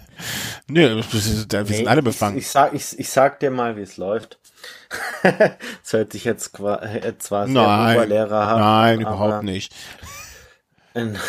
Na, na, natürlich, wenn Chris Froome sagt, er fährt den Giro, wertet das prinzipiell erstmal den Giro auf. Ganz natürlich, klar. Wenn großer Champion äh, den Giro fährt, ist es super. Aber in dem Moment, in dem Froome den Giro fährt, äh, sinken seine Chancen im gleichen Jahr auch die Tour zu gewinnen. Eine Tour hat in den letzten Jahren außerhalb vom Team Sky, ja, hatte, hatten selten Leute eine Chance. Es gibt einige Fahrer, die sagen, okay, gut, das könnte dann ihre Chance sein, die Tour zu gewinnen. Von daher wertet eine Absage von Froome oder vielleicht auch eine mögliche Dopingproblematik von Froome eher sogar die Spannung des, der Tour auf. Also ich bin, bin da sehr, sehr gespannt, wie die Tour läuft und bin, bin da auch eher zuversichtlich, dass die Tour nächstes Jahr wirklich das spannendste Rennen sein wird. Okay. Äh, und ich bin auch ein bisschen enttäuscht, dass Dumoulin da vielleicht nicht in die ähnliche Bresche oder in die ähnliche Kerbe schlägt und sagt, okay, er konzentriert sich deshalb voll auf die Tour. Hm. Ja, aber als Titelverteidiger? Halt, er, er, er misst sich mit dem besten Rundfahrer seiner Zeit. Also und ich finde als Titelverteidiger, ähm, ich will nicht sagen, gehört es sich fast, aber finde ich durchaus ein, äh, ein legitimer Grund, dann auch den Giro zu fahren. Also wenn ich Titelverteidiger wäre vom Giro, dann würde ich da auch wieder starten. Ja gut, aber wenn jetzt, also äh, angenommen, Chris Froome startet den Giro mit ähnlichen Absichten wie letztes Jahr die Tour und die Vuelta, mhm. Dann wird er nicht mit einem Team antreten, das jetzt beispielsweise dieses Jahr beim Giro Nibali hatte oder das jetzt dieses Jahr beim Giro Quintana hatte, dann wird er da mit einer super Selektion auftreten. Ja, aber Tom könnte ja auch seine wird auch nicht, wird auch nicht da mit der Sunweb-Mannschaft aus dem letzten Jahr antreten. Also musst ja auch immer rechnen, ihnen hat sein bester Helfer die ganze Zeit gefehlt. Keldermann, ja gut. Jetzt kann man sagen, okay gut, Keldermann und Dumoulin. Äh, Bagui ist nicht mehr da. Wer wird dann sonst noch bei Sunweb groß da mit einsteigen? Da wird schon dünn. Wenn da jetzt dann sagt, okay, Chris Froome, gut, er hat da jetzt vielleicht sogar noch eins, zwei neue Leute, ein Bernal vielleicht, der sogar sagt, er ist vielleicht sogar froh, wenn er als ganz, ganz junger Fahrer da beim Giro mal ein, zwei Tage freie Fahrt hat und sonst da helfen kann. Vielleicht ein Pools, der dann dafür versprochen bekommt, dass er äh, einem Froome jetzt nicht bei der Tour helfen muss, sondern die Vuelta auf eigene Kappe fahren kann. Oder an die Nummer 1, 2 ist bei der Tour, falls Froome bis dahin nicht mehr fahren darf. Beispielsweise, dann gibt's da noch einen, einen Thomas, da gibt's einen Chausti, der, keine Ahnung, wie der jetzt wieder zurückkommt, weiß man ja alles nicht. Aber Sky hat halt das Format, um zwei Top Grand Tour Teams bilden zu können. Ja, aber das es hilft alles nicht, nicht wenn, wenn, wenn Chris Froome nicht die Beine hat wie Tom Dumoulin. Ja. Also ich, ähm, ich, ich, ich sehe es so, ich, ich freue mich erstmal auf den, äh, ich, ich sehe im Moment den Giro ähm, nee, anders. Äh, beim Giro ich sehe die Möglichkeit, dass zwischen Giro und äh, Tour de France etwas passiert, was verhindert, dass Froome da startet. Wobei man ja auch noch sagen muss, die äh, Regenerationszeit ist in diesem Jahr so lang wie selten wegen der Fußball-WM zwischen Giro und Tour de France sitzen noch eine Woche mehr. Mhm, ja. Also ähm, ich, ich bin gespannt. Also ich gehe, äh, wie sagt man so schön, äh, in den letzten Mo Wochen und Monaten äh, wurde oft von ergebnisoffenen Gesprächen äh, ähm, äh, wurden erwähnt. Also ich gehe da ergebnisoffen in diese Saison rein und äh, warte mal ab, welche Grand Tour am Ende. Ähm, ich bin da nicht so voreingenommen wie der Thomas, dass ich grundsätzlich den Giro schöner finde. Ähm, ich, ich, ich warte einfach mal ab, wer, also für mich ist das noch ein bisschen zu un, uneinsichtig, wer dann wo am Ende mit welchem Kapitän äh, da stehen wird. Ich, ich, ich biete eine Wette an. Ich sag, äh, Tom de Moulin wird nächstes Jahr keine Grand Tour gewinnen. Also 2018. Ja. Ja. Äh, okay, was setzt du ein? 100 Euro. Ich biete dir eine 1 zu 2 Wette. Du kannst 50 Euro wetten, um gegen. Nee, ich wette ja nicht im Geld, das weißt du ja. Also ich habe ja nichts. Ich habe ja kein Geld. Also dann kann ich auch keins wetten. Ja? Also, äh, ähm, äh, ich sag sogar 1 zu 3. Naja, ich, das nützt ja nichts, ne? Ich habe auch keine 30 Euro. Ähm, ich würde vorschlagen. 33. Ich, ich, bitte? Ich es wären ja 33. Ja, jetzt mal ich klein. Äh, ich, ich würde folgenden Vorschlag machen. Ähm, der, äh, ich, ich wette mit dir im Verhältnis 1 zu 3, ähm, und zwar in Kilometern, äh, eine Fahrradtour, die derjenige, also und das muss, äh, ne, also das ist ja unüberprüfbar, deswegen, ähm, also jetzt auf Ehre, ne, Wette auf Ehre, ähm, die der Verlierer von uns beiden ähm, äh, in einem äh, Team Telekom Trikot fahren muss. Also der Verlierer von uns muss eine Runde von minimal 25 Kilometern, ja, weil da du nicht so trainiert bist, wollen wir mal flach anfangen, ne? 25 Kilometer. Ich weiß ja gar nicht, wie trainiert ich bin. Äh, du kannst gerne, ne, also wir haben ja gesagt 3 zu 1, wenn du 25 Kilometer fährst, fahre ich 8. Ja, also du kannst gerne nach oben, äh, möchte ich dich gar nicht li limitieren. Ähm, musst nur jetzt sagen, wie viel Kilometer im Team Mobile Trikot von 2000, ich glaube 5 oder 6, was ich da rumfliegen habe, äh, fahren. Wäre das eine An Ansage. Und du musst es wirklich fahren, du musst mindestens ein Foto dokumentieren oder zwei und äh, auf Ehre, ne, also hinterher auch nicht irgendwie äh, nur zwei, du, zwei Meter. Komplett Hupe, das kann ich sofort zusagen, weil Tom Dumoulin das nicht machen wird. Gut, haben wir das, haben wir die Wette geklärt, alles klar, wir wir sprechen uns am Ende der Saison dann. Und ähm, haben wir mal wieder eine Wette, das ist doch auch was Schönes. Äh, und äh, wer mich im äh, T-Mobile-Trikot dann äh, hier in dem Kölner Umland sieht, oder ein T-Mobile-Trikot im Kölner Umland, dann wisst ihr, das bin ich hier, wenn äh, Dumoulin am Ende des Jahres keine Grand Tour gewonnen hat. Haben wir das doch auch. Ähm, wo sind wir denn? Ich im Ablaufplan, ich habe was vergessen einzutragen. Ich werde äh, als vorletzten Punkt dann nochmal irgendwie äh, was einwerfen. Aber kommen wir jetzt äh, zu, äh, wo wir bei Grand Touren sind, ne? Ähm, äh, dass die Movies sich da selber Freelander und alles, ne, dass die sich vielleicht gerade selber ein Ei legen oder sich ins eigene Knie schießen oder äh, wie man das auch immer sonst noch nennen mag. Dreierspitze zur Tour. Und ich wette, äh, dass keiner von denen dass die Tour gewinnen wird. So. Ähm, funktioniert eine Dreier, also wann hat eine Dreierspitze jemals funktioniert? Nie. So. Ich kann mich daran nicht erinnern, nein. So, wenn wir drei Vollspacken hier äh, da, das wissen, warum wissen Sie das nicht? Die wissen es auch. Und warum machen sie es? Weil sie, weil sie Angst haben, dass äh, weil Werde mal wieder in der, äh, am ersten Tag irgendwo gegenfährt und äh, Quintana nee, keine Lust hat? Oder? Nee, nee, nee, weil sie keinem sagen wollen, du darfst nicht die Tour als Kapitän fahren. Das ist der Punkt. Ich sag dir mal ganz ehrlich, was ich denke. Mhm für Valverde wäre es das Dümmste der Welt, wenn er sagen würde, er möchte bei der Tour irgendwie auf Ergebnis oder sonst was fahren. Der soll den Giro fahren, der soll die Vuelta fahren und gut ist.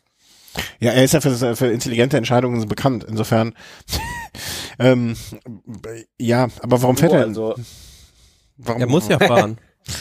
Ja, aber nee, hat er nicht den wird Stand? er nicht. Also ich, ich sag mal ganz ehrlich, Valverde wird, also aus meiner Sicht, was ich sinnvoll fände, Valverde wird Giro Vuelta fahren, ein Lander wird ähm, Giro Tour fahren und ein Quintana wird äh, Tour Vuelta fahren. Das wäre ja, so meine Herangehensweise. Äh, der Teamchef hat ja was anderes gesagt. Ja, der Teamchef. ja, gut. Nee, wäre wär Blödsinn. Also ich meine, man hat jetzt nächstes Jahr nur noch acht Fahrer die, die, die äh, Anzahl der Helfer wird kleiner. Klar, natürlich, möchtest du deine besten Fahrer bei der Tour haben. Eben, Aber also, das, das ich, kann doch so, das kann doch so gar nicht funktionieren. Man, man hat es ja jetzt schon mitgekriegt, wie da so die Animositäten wachsen und wachsen und wachsen und äh, pff, ein Quintana kann froh sein, wenn er überhaupt noch beim Team ist. Also ich sag mal, von seinem Portfolio ist er der schwächste der drei Fahrer. Naja, aber vom Potenzial her vielleicht der stärkste Rundfahrtenfahrer. Ja. Also ähm, Sehe ich anders. Also sehe ich anders als ein Lander äh, in Topform knackt Quintana. Wobei Also er Quintana auch hat beweisen jetzt muss, dass er überhaupt drei Wochen auf dem Niveau durchhalten kann.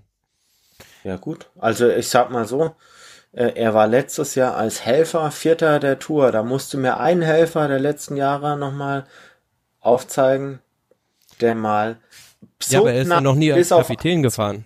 bis auf zwei Sekunden daran war. also das ist aber Nenn mir, nenn mir mal, nenn mir mal bitte einen Helfer, der in den letzten zehn Jahren als Helfer Vierter wurde. Froome. Brauche ich gar nicht, weil, weil er, die Sache ist ja die, es ist noch ein ganz großer Unterschied, ob Ein, ein, du- eine, eine, Ulle, Ulle, Ulle, Ulle. 2004 Ulle. Einer nach dem anderen, ja, sonst geht es nur durcheinander. Ulle. Also wenn ich mir jetzt anschaue, wenn man die zwei Fahrer miteinander vergleicht, ja, Nara Quintana hat ähm, äh, Tirreno Adriatico, zweimal äh, die äh, den Giro d'Italia, zweimal die Vuelta, ja, also zwei Grand Touren je zweimal gewonnen.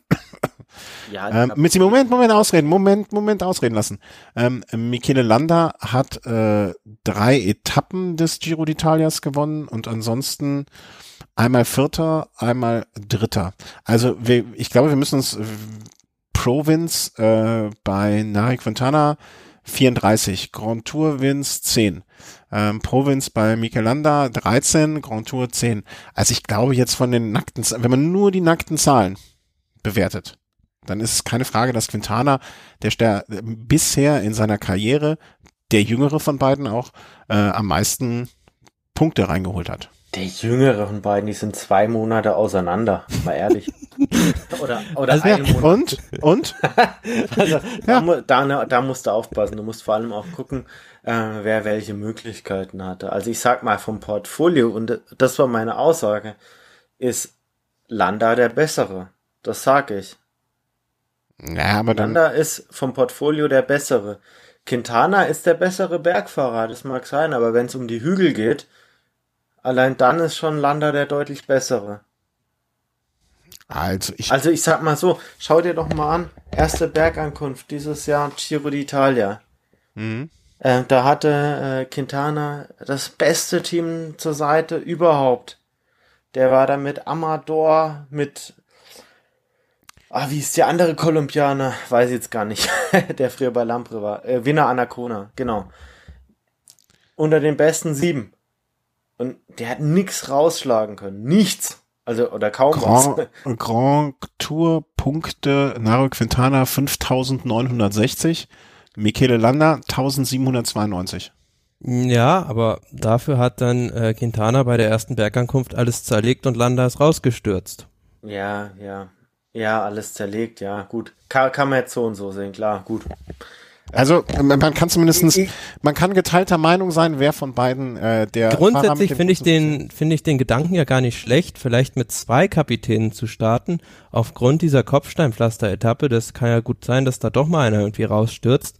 Aber mit dreien zur Tour, ich weiß nicht, ob das dann gut geht. Ich würde es anders sehen, die, die, die Regelung, dass nur noch acht Fahrer dabei sind, würde mich als Teamleiter dazu veranlassen, noch mehr zu gucken, dass ich in der, dass die Qualität der Fahrer so gut wie möglich ist, wenn ich wirklich den Fokus auf eine, ähm, auf eine der Grand Touren lege.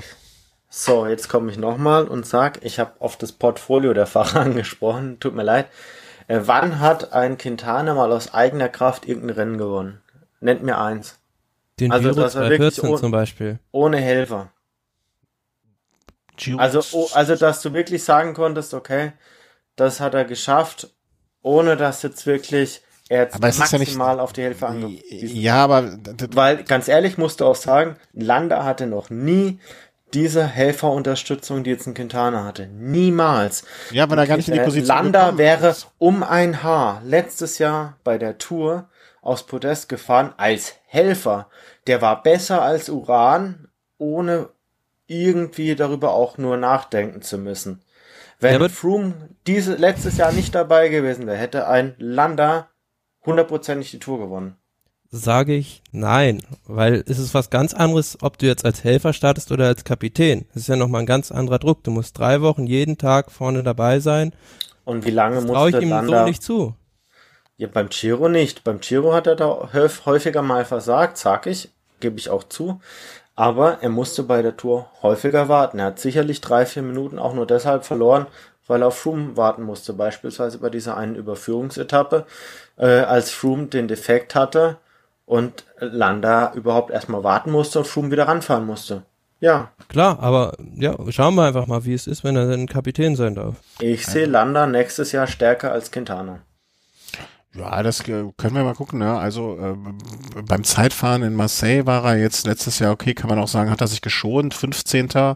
Beim Zeitfahren Was in war, Düsseldorf. wie war 100 Quintana? Wie war Quintana? 102. Nein, aber weil du meintest. Ah, okay, gut. Nein, nein, nein, ich- Fast ich- 100 es geht-.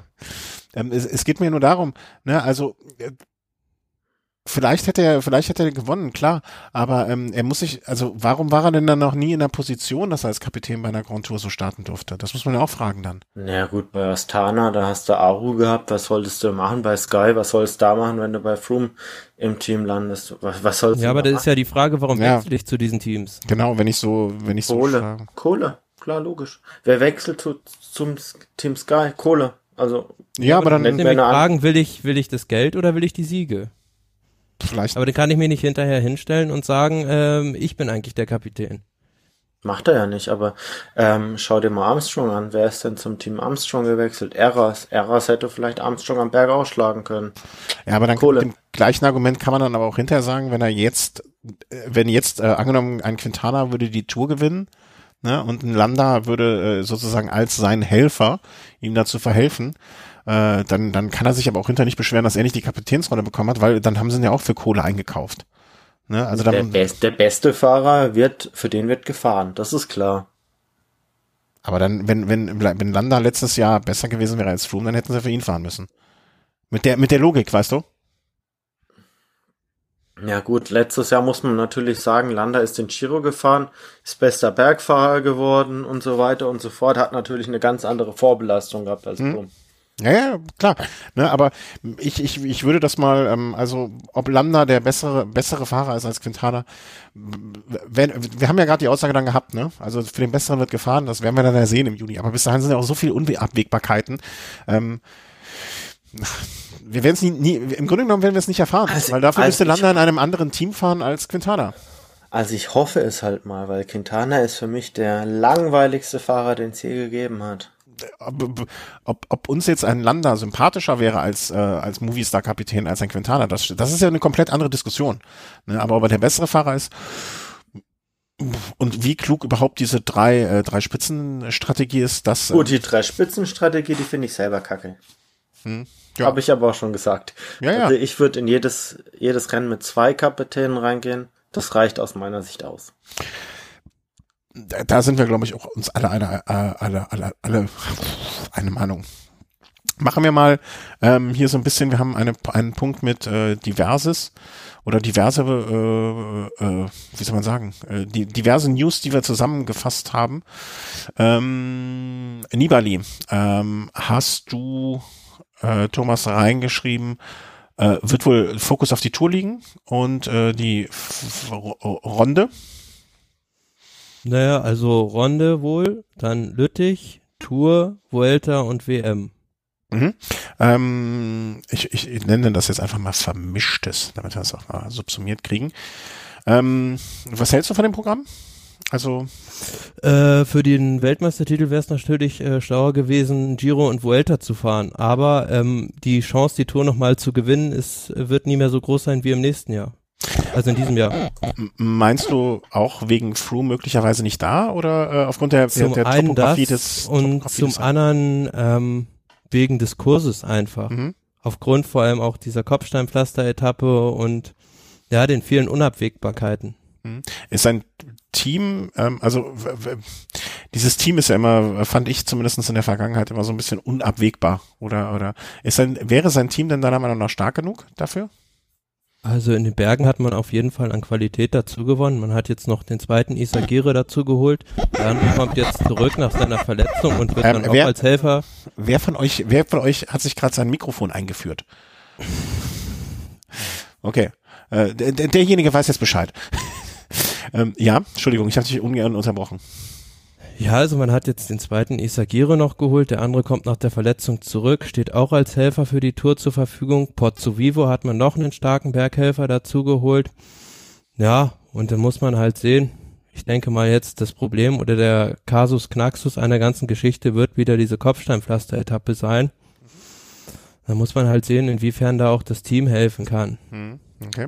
Also man hat da zwar mit Colbrelli und vielleicht auch einem Hausler, wenn er nochmal so in Form kommen sollte, zwei, drei gute Leute, aber es ist natürlich Navadauskas. nicht vergleichbar. Oh, äh, kannst du noch mal kurz ein bisschen was vom Mikrofon wieder zurückgehen, weil du bist gerade furchtbar laut geworden. Nee, ich wollte nur äh, so. Nachdruck verleihen. Meine Aussage nach Ah, okay. Ist doch ein super Fahrer für diese Kopfsteinpflaster-Etappe. Auch, ja, aber es ist für mich nicht vergleichbar mit der Astana-Mannschaft von 2014. Mm, boah, da, das, Ja, da, da, tue ich, mir- da tue ich mir jetzt schwer. Ähm, Ne, da hattest du halt einen Vestra, einen Vogelsang, einen, ja, aber Westra ist jetzt auch nicht der, der geborene Kopfsteinpflaster-Superfahrer. Also ich kann mich an keinen, äh, kann, an keine Flandern-Rundfahrt, an kein Paris-Roubaix erinnern, äh, bei dem ein Vestra in den Top Ten gelandet ist, oder? Nenn mir mal eins. Bei, Naja, aber er war schon jemand, der bei den Frühjahr Frühjahrsklassikern immer recht gut abgeschnitten hat. Ja, das, das mag sein, aber ich meine. Er war ja auch nur ein Helfer. Navadauskas, Navadauskas ist aus meiner Sicht deutlich stärker als ein Vestra bei solchen Rennen. Kann okay. ich schwierig taxieren, ja. Ja. Ähm, was haben wir? Entschuldigung. äh, Gerard Thomas ist, glaube ich, gemeint mit Fokus auf Tour äh, gelegt. Ja, er hat ja so ein, jetzt seine Ansprüche angemeldet und gesagt, er will da so eine 1B sein bei der Tour de France auf jeden Fall, falls Chris Froome da in der dritten Woche dann irgendwie schwächelt und äh, verzichtet deswegen dann auch auf den Giro, verständlicherweise. Sag mal, ähm, weiß einer von euch eigentlich, Entschuldigung, wenn ich das an der Stelle sage, aber das kommt mir gerade bei Gerard Thomas in den Sinn. Hat eigentlich nochmal was einer von Richie Port gehört? Was soll, ja, der fährt auch die Tour de France. Also die haben, Hat, der, der hatte doch den schlimmen Sturz, ne? Also der ist wieder völlig, äh, völlig hergestellt. Ja, naja, da der, greift wird wieder ein der, wird, ein. Der wird bei der Tour Down Under um den wieder? Gesamtsieg wieder mitkämpfen. Ah, okay. Ha, Habe hab ich jetzt so irgendwie aus dem Fokus verloren, äh, fiel mir jetzt gerade nur in dem Zusammenhang ein. Äh, wie geht's eigentlich Richie Port? Schön, das, äh, das höre ich gerne. Also das äh, gefällt mir. Äh, fiel mir nur ein, weil er, er spielt ja im Prinzip vor ein paar wenigen Jahren die gleiche Rolle, die Gerard Thomas jetzt äh, beim Team ähm, äh, Sky so ein bisschen inne hat. Ähm, der, der Mann im Hintergrund, der möglicherweise mal eine Chance bekommt. Und äh, Gerard Thomas ähm, hat er so ein bisschen jetzt äh, da, Däumchen drehend, so nach dem Motto, hm, was ist, wenn Froome jetzt doch vielleicht nochmal das Asthma-Spray zu viel ausgepackt hat? Freu, freut man sich da wohl so als Teamkapitän? Was meint ihr? Also so als, als, Also ich kann nicht einschätzen, wie das Verhältnis zwischen den beiden ist. also wenn es jetzt ein normales, professionelles Feld ist, eigentlich, wenn man jemand ist, der mit den Füßen schart, muss man ja zumindestens aus professioneller Sicht auch so ein bisschen denken, okay, das ist jetzt meine Chance und muss, muss Gewehr bei Fuß stehen. Gut, es ist natürlich so, äh, Garen Thomas ist jetzt Jahrgang 86, wir haben das Jahr 2018, er wird im Laufe dieses Jahres 32. In vielen Fällen war das jetzt so das Einläuten der letzten erfolgreichen Jahre.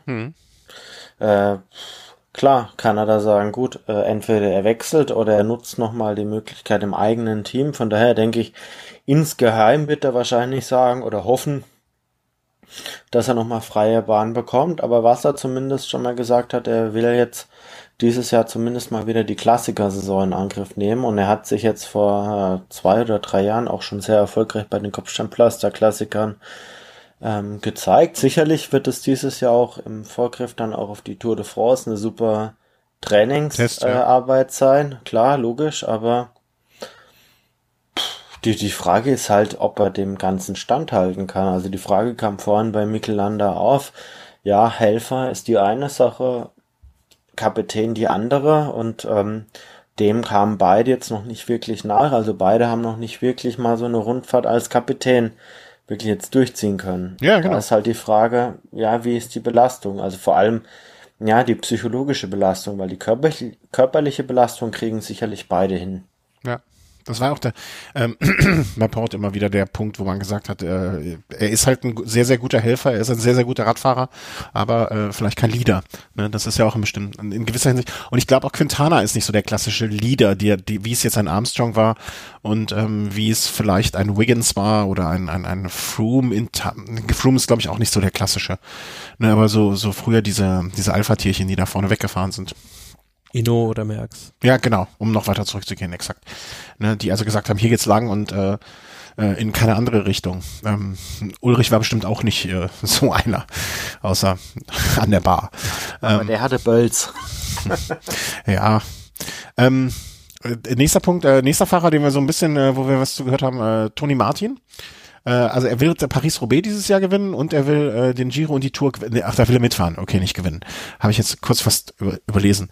Ähm, Ach, Toni, ich, ich habe jetzt immer dieses Bild von dem äh, von dem Physikerassistenten, ähm, womit ich ihm natürlich Unrecht tue. Aber äh, kann ein Toni Martin Paris-Roubaix gewinnen?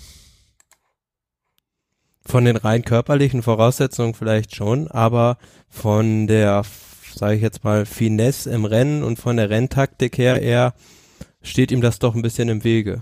Ich glaube, also man hat zum Beispiel im letzten Jahr gesehen, da war er recht lange weit vorne dabei, hatte dann einen Plattfuß, da hat er schon so ein bisschen sein Potenzial gezeigt. Also ist auch das Rennen von den Kopfsteinpflaster-Klassikern, was ihm jetzt am besten liegt.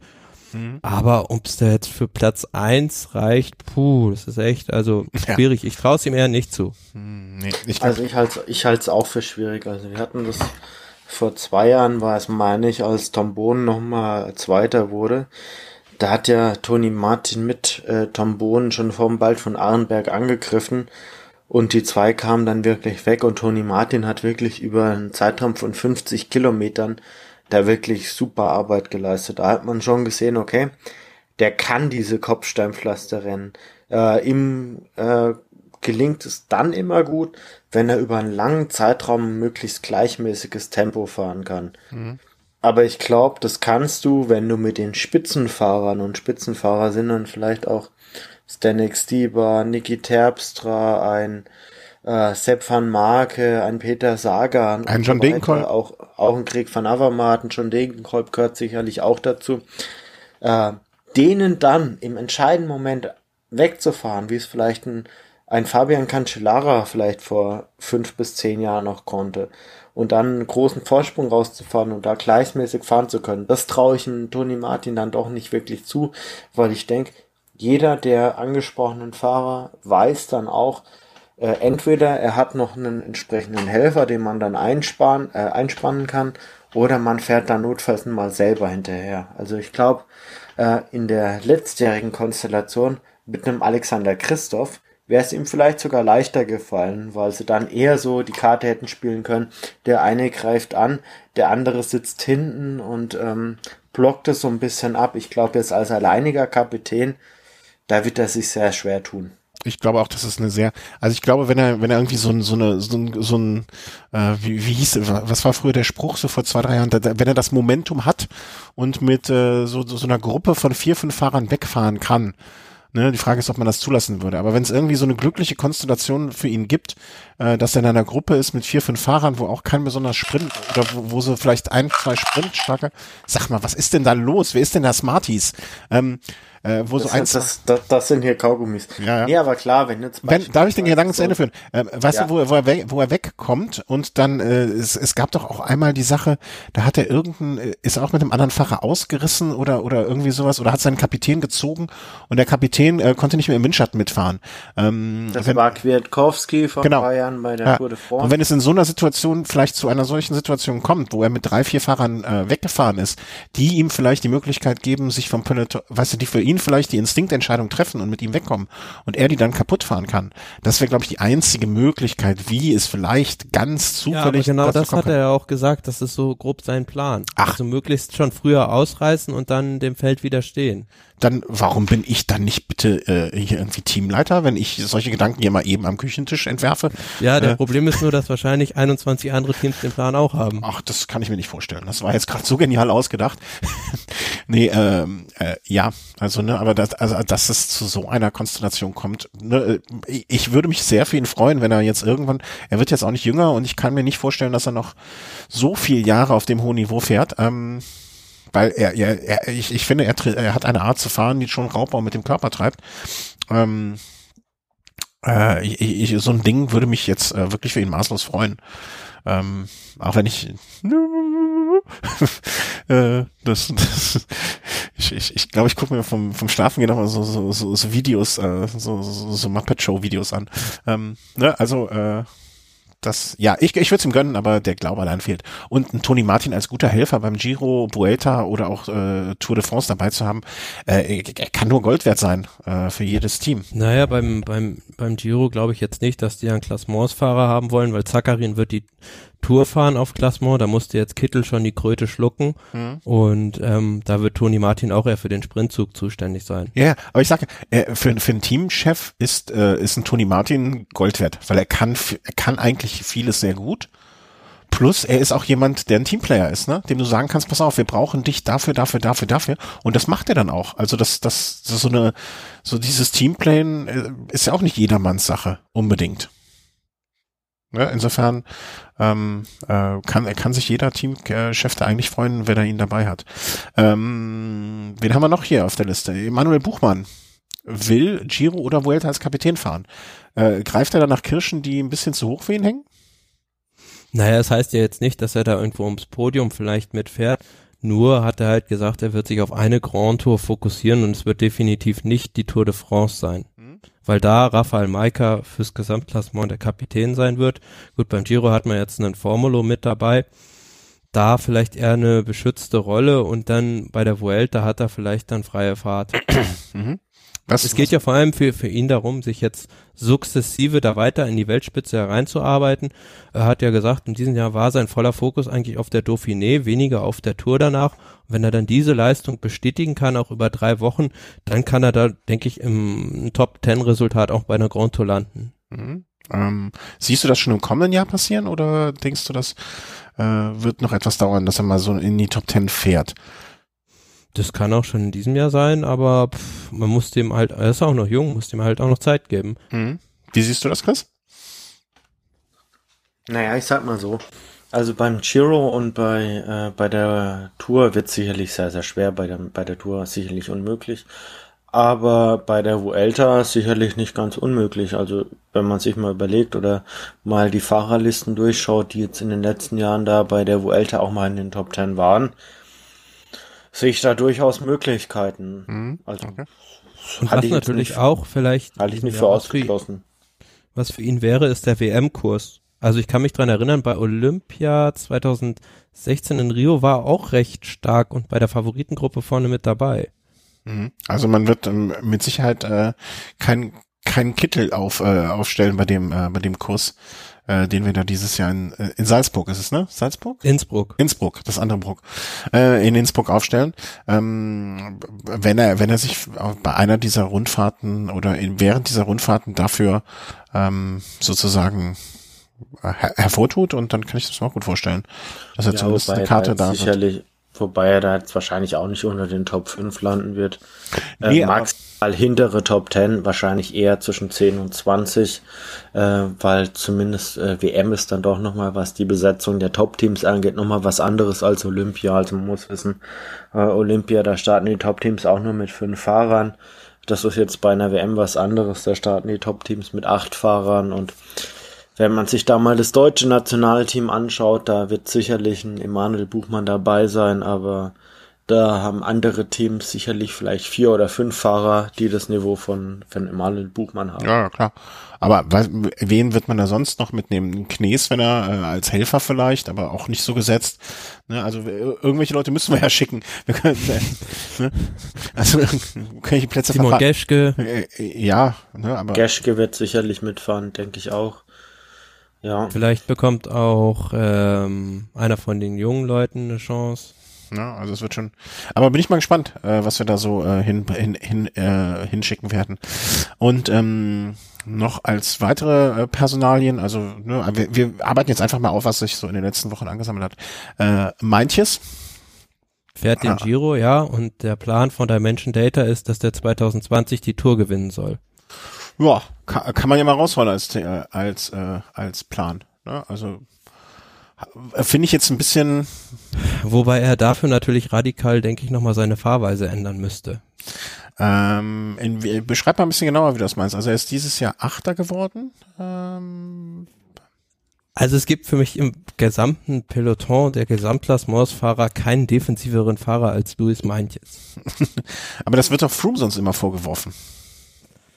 Ja, aber der startet zumindest eine Attacke, bei der er die entscheidende Zeit rausholt auf seine Mhm, Konkurrenten. okay. Und in diesem Jahr hat auch Meintjes mit, ich glaube Simon Yates war es, ums weiße Trikot bei der Tour gekämpft und hat keinen einzigen richtigen Versuch gewagt. Auf der einen Etappe, gut, da ist er mal weggefahren, aber hat es dann gleich wieder aufgegeben. Hat er einfach, ähm, also wenn ich mir jetzt so, äh, ich, ich schaue mal seine Grand Tour Erfahrungen, also ne, er ist im Jahr davor schon äh, Tour und Vuelta gefahren. Äh, hat er noch zu wenig Erfahrung? Ich meine, 25 ist jetzt nicht Nein. mehr ganz, ganz der Junge, ne, aber ist Nein, nicht- er, er fährt einfach wahnsinnig ergebnisbewusst. Man muss halt einfach sehen, der Kerl ist jetzt schon, keine Ahnung, drei oder vier Mal in die hintere Top Ten der, äh, der Grand Tours gefahren. Ist ein super Ergebnis. Aber man muss natürlich auch wissen, wenn so ein Fahrer äh, mal angreift und vielleicht auch frühzeitig im Rennen angreift, dass er auch mal gut und gerne fünf bis zehn Minuten verliert. Das heißt, wenn er so eine äh, Attacke reitet, landet er vielleicht nicht mehr im Gesamtklassement am Ende auf Platz 8, sondern auf Platz 13 oder vielleicht 15 oder noch weiter hinter. Von daher denke ich, dass er für seine Verhältnisse schon das Maximale rausgeholt hat. Mehr ging nicht. Er fährt da einfach am Ende mit, holt das Maximale raus und ich denke, da kann man ihm auch nicht wirklich einen Vorwurf machen. Also er hat jetzt auch nie wirklich, muss man dazu sagen, so das Team, das ihn da maximal unterstützt hat. Also er war doch immer Einzelkämpfer. Ja, ich gucke halt mal gerade hier so durch, was er sonst so für Ergebnisse hatte. Also er ist ja, eigentlich ist er auch schon lange, seit 2009, also schon seit acht Jahren, also mit 17 dann ins, äh, äh, ins Peloton gekommen. Also eigentlich ein schon erf erfahrener Mann, muss man so fast schon sagen, ne? Aber ich sehe ihn jetzt auch noch nicht so als, äh, als Toursieger. Muss man halt sehen, wie es in den nächsten ein, zwei Jahren weitergeht. Und wenn er dann halt da jetzt mal nicht weiter nach vorne kommt oder keinen großen Sprünge da macht, dann ist es meiner Meinung nach besser, lieber zwei Etappensiege bei der Tour und dann der 14., 15. Platz anstatt den 8. Ja, aber vielleicht ist er noch in der halt noch- Findungsphase, dass er diese, äh, diesen Schritt oder diese, ähm, dieses Begraben der Hoffnung, ne, klingt hart, aber vielleicht muss das noch kommen. Ne? Also muss, muss, muss diese Erkenntnis reifen. Vielleicht muss man auch mal dazu sagen, er ist gleicher Jahrgang wie Emanuel Buchmann und hat schon vier äh, Top Ten Ergebnisse bei Grand Tours. Äh, Emanuel Buchmann hat noch nicht eins. Also von daher äh, würde ich jetzt da weit von Abstand nehmen, ihn jetzt da zu verteufeln. Also Nee, verteufeln will gar keiner, aber wenn sein, wenn sein Teamkapitän in zwei Jahren ihn als Toursieger sieht, das muss man halt auch Ah, nee, also es, es soll halt in zwei Jahren die Tour in Angriff nehmen. Ich denke, das ist was anderes, als wenn man sagt, okay, er soll da so. die, Tour, die Tour gewinnen. Also ich denke, da muss man schon nochmal relativieren. Ähm, und ich denke, man muss sich natürlich auch Ziele setzen. Wenn jemand zweimal in Folge Achter der Tour de France ist, dann kannst du nicht sagen, okay, dein Ziel muss jetzt sein, in den nächsten drei Jahren mal Siebter zu werden. Und wenn jemand 25 ist, sollte man vielleicht eher sagen, okay, wenn man das ganze Ding mal langfristig denkt und die Aussage, die ist von Mitte 2017 oder Ende 2017 und dann halt auf drei Jahre bezogen, kann man durchaus mal sagen, okay, in drei Jahren könnte das Ziel sein, dann mit 28 auch mal den Toursieg in Angriff zu nehmen. Wie sollst du sonst jemanden motivieren, wenn du halt sagst, okay, du bist jetzt 25, in drei Jahren wollen wir zwei Plätze besser von dir, dann bist du Sechster. Also irgendwo musst du ja die Leute auch ein Stück weit motivieren können. aber ich glaube, das, ähm, also das so, wie soll man das sagen, also das so ein, so ein, also dieses extrin, extrinsische, intrinsische und Motivation und so weiter und so fort, ne, in gewisser, in gewisser Weise muss er sich ja dann auch mal selber ähm, dann, dann Er war schon in, in, in den Top 10 einer Grand Tour, da war, konnte er doch noch nicht mal in den Top 30 einer Grand Tour, muss man auch dazu sehen. Ja, ja, ne? also ich, ich will dem Fahrer ja gar nichts Schlechtes, ne? Also im Gegenteil, ich, äh, ich äh, äh, würde mich ja freuen für ihn. Ich hatte es eben nur so interpretiert, dass sein Kapitän, äh, Quatsch, seine, seine Mannschaft gesagt hat, okay, in drei Jahren wird, wird er die Tour äh, gewinnen oder wird er mit um den Toursieg fahren. Das denke ich, muss man erstmal ähm, muss man erstmal gucken. Ähm, was hatten wir hier als nächstes? Äh, Grüßweig, der, der, der einzige, der Fahrer, dessen Namen ich mal gelernt habe. Äh, mir so oft bei YouTube angeschaut, bis ich wusste, wie der Name genau ausgesprochen wird. Kreuzweg. Ja, genau. Ähm, setzt alles auf die Tour. Ja, der ist ja in den letzten Jahren immer zum Giro gefahren, hat da mehr oder minder schlechte Erfahrungen oder gute Erfahrungen auch gemacht. Aber jetzt probiert das nochmal bei der Tour de France. Aber ich fand so nach diesem Jahr, 2016 jetzt. Auch im letzten Jahr hat er sich, glaube ich, im Frühjahr vom Giro eine Rippe gebrochen. Da bin ich mal gespannt, ob er vielleicht nochmal irgendwie diese Form wieder erreichen kann, die er halt da beim Giro 2016 bis zu dem Sturz hatte. Mhm. Ähm, klingt blöd, aber ich würde freue mich immer, äh, er fährt doch immer noch für, für das Team nicht Lotto Sudal, sondern Lotto Jumbo. Ähm, genau. Ein Bianchi-Trikot vorne, äh, ein Bianchi-Fahrrad vorne zu sehen, ich glaube, das wird uns immer alle freuen. Ähm, insofern äh, gute Sache. Und als letzten haben wir noch Aru, der dieses Jahr dann den Fokus auf den Giro legt. Genau, das stand ja noch so ein bisschen in der Schwebe oder beziehungsweise es ist natürlich auch so, dass durch dieses Israel, durch diesen Israel-Staat und das Team Emirates und das Team Bahrain das Ganze natürlich so ein bisschen Fadenbeigeschmack hat. Also Aufge aufgeladen, finde ich. Äh, ja, das Ganze ist so ein bisschen angespannt, finde ich, so das äh, ganze Verhältnis, dadurch, dass das jetzt zwei arabische Teams sind. Und ich glaube, bei der Israel Cycling Academy war das ja jetzt so, dass ein türkischer Fahrer äh, von sich aus gekündigt hat, weil er dann sonst Probleme in seiner Familie kriegen würde. Ja. Und das macht das Ganze halt halt sehr kompliziert mit diesem Israel-Staat. Mhm. Also schlimm genug, dass, äh, dass, dass die Politik da reinspielen muss oder reinspielt, ähm, weil, äh, wie soll man sagen, ja, ähm, das, das, das sollte, das, das sollte nicht Teil ähm, vom Sport sein, finde ich. Aber ähm, nun, nun, also man kann jetzt auch nicht sagen, finde ich, man hätte es nicht niemals dahin geben dürfen, damit es nicht zu solchen Situationen kommt, weil anders würde ja dem Ganzen auch eine gewisse Normalität nehmen. Ähm, insofern ähm, traurig, dass jetzt dazu kommt. Und ähm, aber das hat jetzt am Ende des Tages, finde ich, nichts damit zu tun. Also Aro geht auf jeden Fall auf den Giro-Sieg. Und ich hoffe, dass das äh, jetzt der ganzen Sache keinen sportlichen Abbruch tut, dieser Jerusalem-Staat. Oder dieser Israel-Staat. Hm. Aber bei Aru glaube ich, entweder er geht richtig durch die Decke mit dem neuen Team oder aber er bricht völlig ein. Ja. Ich glaube, Mittelding wird es irgendwie nicht gehen. Nee, ähm, äh, also entweder er nutzt das jetzt äh, mal, mal, um auch ein bisschen was auf den Tisch zu legen, ja, oder äh, das wird gar nichts mehr. Das, das glaube ich auch. Wie, wie erwartet, was erwartest du, Chris, von ihm? Also ich, bei Aero habe ich jetzt gar keine ganz großen Erwartungen. Also ich schaue mir das einfach an, was er bringt. Ich war so ein Stück weit bei der Tour erstmal überrascht, was er so äh, äh, an der Blanche de Belleville geleistet hat. Danach war ich eher so ein bisschen enttäuscht. Bei der Vuelta war ich auch eher enttäuscht. Von daher, ja, kann er einiges wieder gut machen. Ich denke, vom Potenzial hat er sehr, sehr viel drauf. Es gilt halt bei ihm nur, nur äh, das Ganze zu fokussieren und ja, da seine Prioritäten nächstes Jahr richtig zu setzen. Mhm. Aber äh, bei welchem Rennen das er jetzt, äh, bei welchem Rennen er das Ganze jetzt tut oder wie und in welcher Form, gut, da lasse ich mich komplett überraschen. Also so ein Fahrer, der jetzt bei ein Tagesrennen was reisen kann, daran sehe ich ihn jetzt eher nicht. Mhm, nee, Wahrscheinlich, ja, aber ergänzt sich dann im nächsten Jahr ganz gut, wenn dann Daniel Martin die Tour fährt als Kapitän. Sicherlich, also ich denke, das ist eine ganz, ganz gute Kombination. Also Aro ist sicherlich bei den dreiwöchigen Grundfahrten da der deutlich konstantere Fahrer und so und Dan Martin wird froh sein, dass er jetzt sich nicht mehr so eine Kapitänsrolle bei den Klassikern mit einem Philipp Gilbert oder auch mit einem Julien Alaphilippe teilen muss. Von daher, ich denke, äh, da erwarte ich eher was von Daniel Martin, der dann eher seine Freiheit nutzen kann. Mhm. Gut, da haben wir jetzt so ein bisschen mal was zu einzelnen Fahrern, deren Programm und was wir da im kommenden Jahr äh, erwarten, ähm, mitbekommen, mal so Revue passieren lassen. Ähm, zwei Punkte haben wir noch auf der Agenda von heute einer wirklich sehr, sehr langen Sendung, ähm, äh, was auch mal wieder ganz schön ist.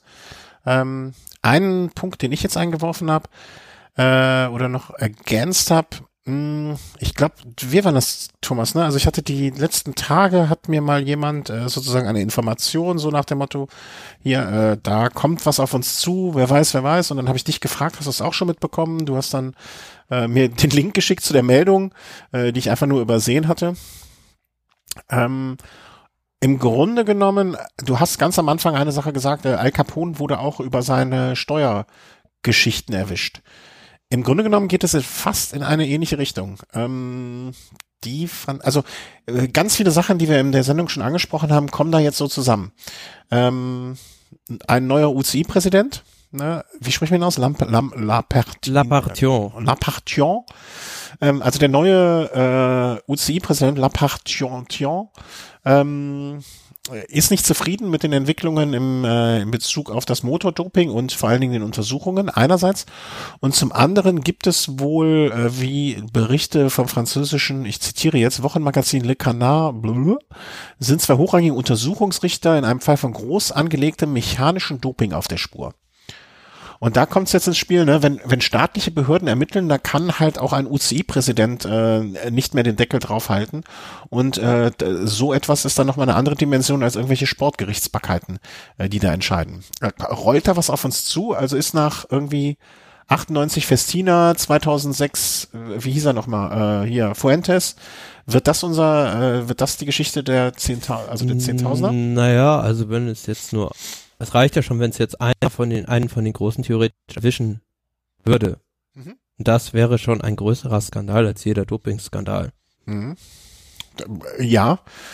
Ähm, glaubst du da, also was habt ihr schon mitbekommen und was glaubt ihr, das wird jetzt was Großes oder ist das so so nach dem Motto hier mal ein kleiner Fisch, da mal ein kleiner Fisch?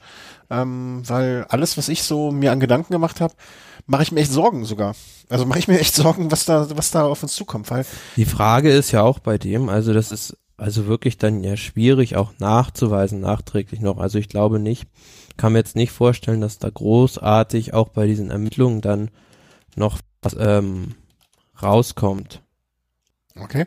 Ich skizziere mal ein, ein Bild, ja, und dann sagt ihr mir, was ihr von diesem, diesem Gedanken, das ich mir da gemacht habe, oder, oder diese Sorge, ähm, ob ihr das teilt oder wo mein Fehler im, Gedan im Gedanken ist. Man stelle sich mal vor, ähm, also im, im Grunde genommen geht es, es wird ja die Untersuchung, sondern auch mögliche Verbindungen zwischen internationalen Teams, privaten Unternehmen und den höchsten Institutionen des Radsports aufdecken. Unterstützt werden die beiden Finanzjuristen für Finanzkriminalität. Also wird es irgendwas mit Steuer- und Finanztransaktionen und Zahlungen von A nach B im weitesten Sinne wohl zu tun haben. So. Wenn da äh, Profis-Teams mit beteiligt sind und wenn es um Unternehmen geht, dann kann es ja eigentlich nur sein, dass, äh, oder kann ich mir sehr gut vorstellen, dass auch irgendwelche äh, äh, Radhersteller, äh, äh, Radfirmen, die ja oft genug auch teil, teilweise Sponsor der Firmen sind, äh, der Teams sind, äh, mit involviert sind, weil ich, ne, also das, das liegt für mich durchaus nicht in weiter Ferne. Und man stellt sich einfach mal vor, ein Team, ich, ich, ich nehme jetzt bewusst eins, eins, was es nicht gibt, ja, also das Team äh, X wird ausgestattet von Rädern äh, von der Firma Y, ja, und es stellt sich dann heraus, dass alle äh, oder dass Firma Y aufgrund von Finanztransaktionen äh, Zugriff auf Motordoping hatte und einzelne Fahrer von diesem Team äh, mit Motoren unterwegs waren. Ne? Also äh, Fahrer, der nicht mehr nicht mehr aktuell im Team ist, äh, unterwegs ist, deswegen vielleicht auch man ihm jetzt nichts böse mit. Cancellara gab es immer wieder Gerüchte drüber. Ne? Mach, ist jetzt nichts Neues, was man da sagt. Man stellt sich mal vor, die Firma, die die Räder damals vertrieben hat, da würde jetzt was rauskommen. Also das, das kann ja, also ne, dann würden ja alle alle Fahrer, die irgendwann mal auf den in, seitdem in der Vergangenheit auf den Rädern von diesem Team unterwegs waren, sofort unter in gewisser Hinsicht einem Generalverdacht stehen. Na klar, dass sie immer Zugriff darauf hatten. Und ich glaube, ich kann mir vorstellen, wenn man sich dann mal so die Ergebnislisten der letzten Jahre anschaut, dass das halt schon eine große Nummer werden kann. Also mindestens genauso wie Fuentes damals. Ah, also ähm, muss man erstmal abwarten, was da denn passiert. Aber vielleicht macht sich ja dann der dementsprechende Fahrradhersteller ein Gag daraus und spezialisiert sich hinterher auf äh, Elektrofahrräder. ja, ich weiß es nicht so genau. Chris, hast du es auch mitbekommen? Hast du es in den letzten Tagen verfolgt? Äh, ehrlicherweise nicht. Also, Nee? Also das, um Weihnachten rum hatte ich da jetzt weniger Zeit dafür, mich damit zu beschäftigen. ja, du musst Geschenke aber natürlich, verteilen, ja, aber klar, natürlich, wenn es jetzt wirklich äh, eine Situation gäbe, dass jetzt wirklich einzelne Radteams da vielleicht massiv sogar von profitiert hätten, wäre das natürlich ja ein Ausmaß, das jetzt wahrscheinlich ähnlich dem Festina-Skandal in 1998 ähm, ja oder was dem ähneln könnte. Vor allen Dingen, weil, äh, weil jetzt halt staatliche Institutionen ermitteln, ne? Und die lassen sich halt nicht mal eben, äh, deswegen fand ich äh, ganz am Anfang, als du es gesagt hast, diese Al Capone-Geschichte, ne, im, Prinzip ist es etwas sehr, sehr nah dran ähnliches, ne? Ähm, und wir, wir können mal gespannt sein. Also bis jetzt, ne, es wurde von zwei Hobbyfahrern und einer der Crossfrau, die erwischt wurden. Aber man stellt sich wirklich mal vor, dass jetzt ein großer Radhersteller da mit drin gehangen hätte oder auch nur, nur, nur ähm, nur vielleicht sein, vielleicht auch gar nicht der Hersteller, sondern diese Teams, die ausgestattet sind. Also ich, ich mache mir da ernsthaft so ein bisschen Gedanken gerade und ich hoffe, dass das nicht, ähm, Naja, also aber man sieht auf jeden Fall schon jetzt bei der UCI weht da seitdem der neue Präsident Ja. da ist im Kampf gegen Elektrodoping ein ganz anderer Wind. absolut. Ne? Also da kommt jetzt äh, äh, ein bisschen Bewegung in die Sache, was ich grundsätzlich ist ja auch. Sinn, es ist ja auch sinnvoll, weil das wirklich ein Problem ist, was man leicht ausrotten könnte. Genau, ja, ja. Ähm, nicht, äh, also ich, ich bin gespannt, mache mir Sorgen einerseits, aber freue mich auch andererseits über jeden Betrüger, der rausgenommen äh, wird. Äh, das ist ja kein Geheimnis, äh, freue ich mich ja grundsätzlich immer. Ähm, ja, das wollte ich noch so am Ende, äh, fiel mir noch ein, bevor wir das vergessen. Kommen wir noch zu einem ganz, ganz kurzen Ausblick, äh, was jetzt so kommt. Ich habe den Kalender für Januar, habe ich schon die großen Rennen eingepflegt. Äh, ich werde da in Kürze weiter dran arbeiten und noch mehr Rennen einpflegen, dass ihr abonnieren könnt und äh, dann immer aktuell seid, was jetzt an Rennen ansteht. Ähm, wird noch kommen. Ähm, aber jetzt mal so unser Ausblick. Was die ersten Rennen, die jetzt anstehen. Was, auf was freut ihr euch? Äh, sagen wir mal so im Januar zum Beispiel.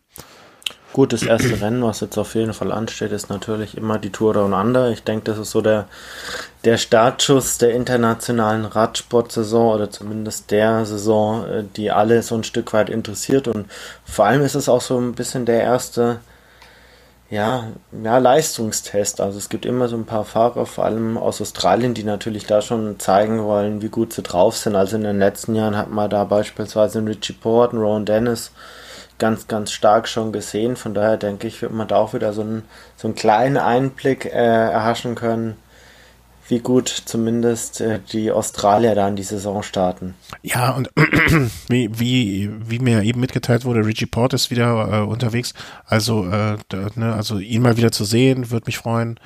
Und ähm, ja, das, die Tour Down Under wird starten, ich glaube, übernächste Woche, ne, geht's, glaube ich, los. Äh, 16. Januar ähm, bis 21. Januar. Dann am 28. Januar das Kettle Evans Great Ocean Road Race. Auch Was im letzten Jahr von Nikias Arndt gewonnen wurde. Stimmt. Boah, was, was habe ich nicht mehr, habe ich nicht mehr auf Schirm gehabt. Aber das sind so die äh, ersten zwei äh, großen Rennen. Äh, Ja, und dann haben wir natürlich noch in Argentinien die Vuelta a San Juan, was auch für die, sei jetzt mal die andere Hälfte oder für viele andere ähm, ambitionierte Fahrer der Saisoneinstieg ist. Mh, Genau, also wir haben definitiv jetzt dieses Jahr auch dann mit einem neuen Rennen, dann auch in Kolumbien, dann noch so eine alternative Vorbereitungsphase im, als Gegenpart zum europäischen Geplänkel, nenne ich das jetzt mal. Also äh, da haben sich jetzt auch vor allem so die Kolumbianer äh, schon für angemeldet. Also da will Nairo Quintana will da seine Saison starten. Auch ein Rigoberto Uran will da mitfahren. Also ich denke, das wird dieses Jahr recht spannend werden. Vor allem das ein neues Rennen, wie das Ganze da so funktionieren wird. wir werden es mit Sicherheit zumindest, oder wir werden es höchstwahrscheinlich am Rande mitbekommen und äh, dann beim nächsten Mal darüber berichten. Gut. Haben wir heute fast die zwei Stunden voll gemacht. Ähm, das hat mich sehr gefreut. Äh, super, dass du wieder mal mit dabei warst, Chris. Ich hoffe sehr, ähm, dass das in den nächsten Folgen äh, immer mal wieder äh, der Fall sein wird. Äh, wir werden es früh genug immer ankündigen, Äh, wenn es klappt, schön. Wenn nicht, wie gesagt, wie in den, in den vergangenen Monaten, ne, es gibt immer gute Gründe, nicht dabei zu sein. Und äh, wir machen das ja nur aus Spaß und der Freude und dem Hobby. Ähm, bedanken möchte ich mich für ähm, nochmal im, im Dezember wurde über unser Amazon-Link äh, ordentlich mitbestellt. Also eure Weihnachtsgeschenke, die ihr über Amazon gekauft habt, ähm, sind sozusagen mit ein bisschen ist etwas, ohne dass ihr mehr bezahlt habt, in unsere Taschen geflossen, beziehungsweise in unsere, äh, unser Projekt, nicht in unsere Taschen. äh, Chris, du wirst vielleicht im kommenden Jahr auch beim Profirennen unterwegs sein. Da können wir dir zum Beispiel dann einen kleinen Spritzuschuss mitgeben und so weiter. Also damit ihr mal ein bisschen wisst, wo das Geld hinfließt. Ähm, ne, das wäre wär so eine Maßnahme. Dann kann der Chris das verjuxen, sozusagen. Ne? Also Champagner in Strömen und so weiter, wie man es von dir gewöhnt ist. Ähm, und ich möchte mich beim Markus besonders bedanken. Also der Markus, den ich meine, der weiß jetzt, dass er gemeint ist, äh, für äh, seine äh, großzügige Spende und äh, für einen anderen Markus, der äh, auch etwas gespendet hat und und für alle, die immer spenden oder äh, über PayPal Amazon bestellen. Ähm, vielen herzlichen Dank, so macht ihr das möglich und so können wir Sachen bezahlen und so können wir Sachen finanzieren. Vielen, vielen, vielen, vielen Dank dafür. Ich glaube, ich spreche da auch in eurem Namen. Und ähm, ja, noch was? Oder was das? Okay, äh, dann war's das wohl. Ähm, äh, wenn ihr diese Folge hört und es ist noch nicht Dienstag, der 9. Januar, also wenn ihr vor dem 9. hört, 9. Januar, nächste Woche Dienstag ist bereits äh, der neue Velo Snack am Abend. Ich denke gegen 19.30 20 Uhr gehen wir auch da live. Ähm, äh, schöne Sachen, wir haben viele Klamotten getestet äh, oder durften sie testen. Äh, wir haben äh, Neuigkeiten auf dem Münster Brevet. Ähm, äh, ganz viele schöne Sachen. Äh, freut euch drauf und äh, schaltet dann ein. So, schönen Abend und tschüss. Tschüss. Ciao, ciao. Bis demnächst.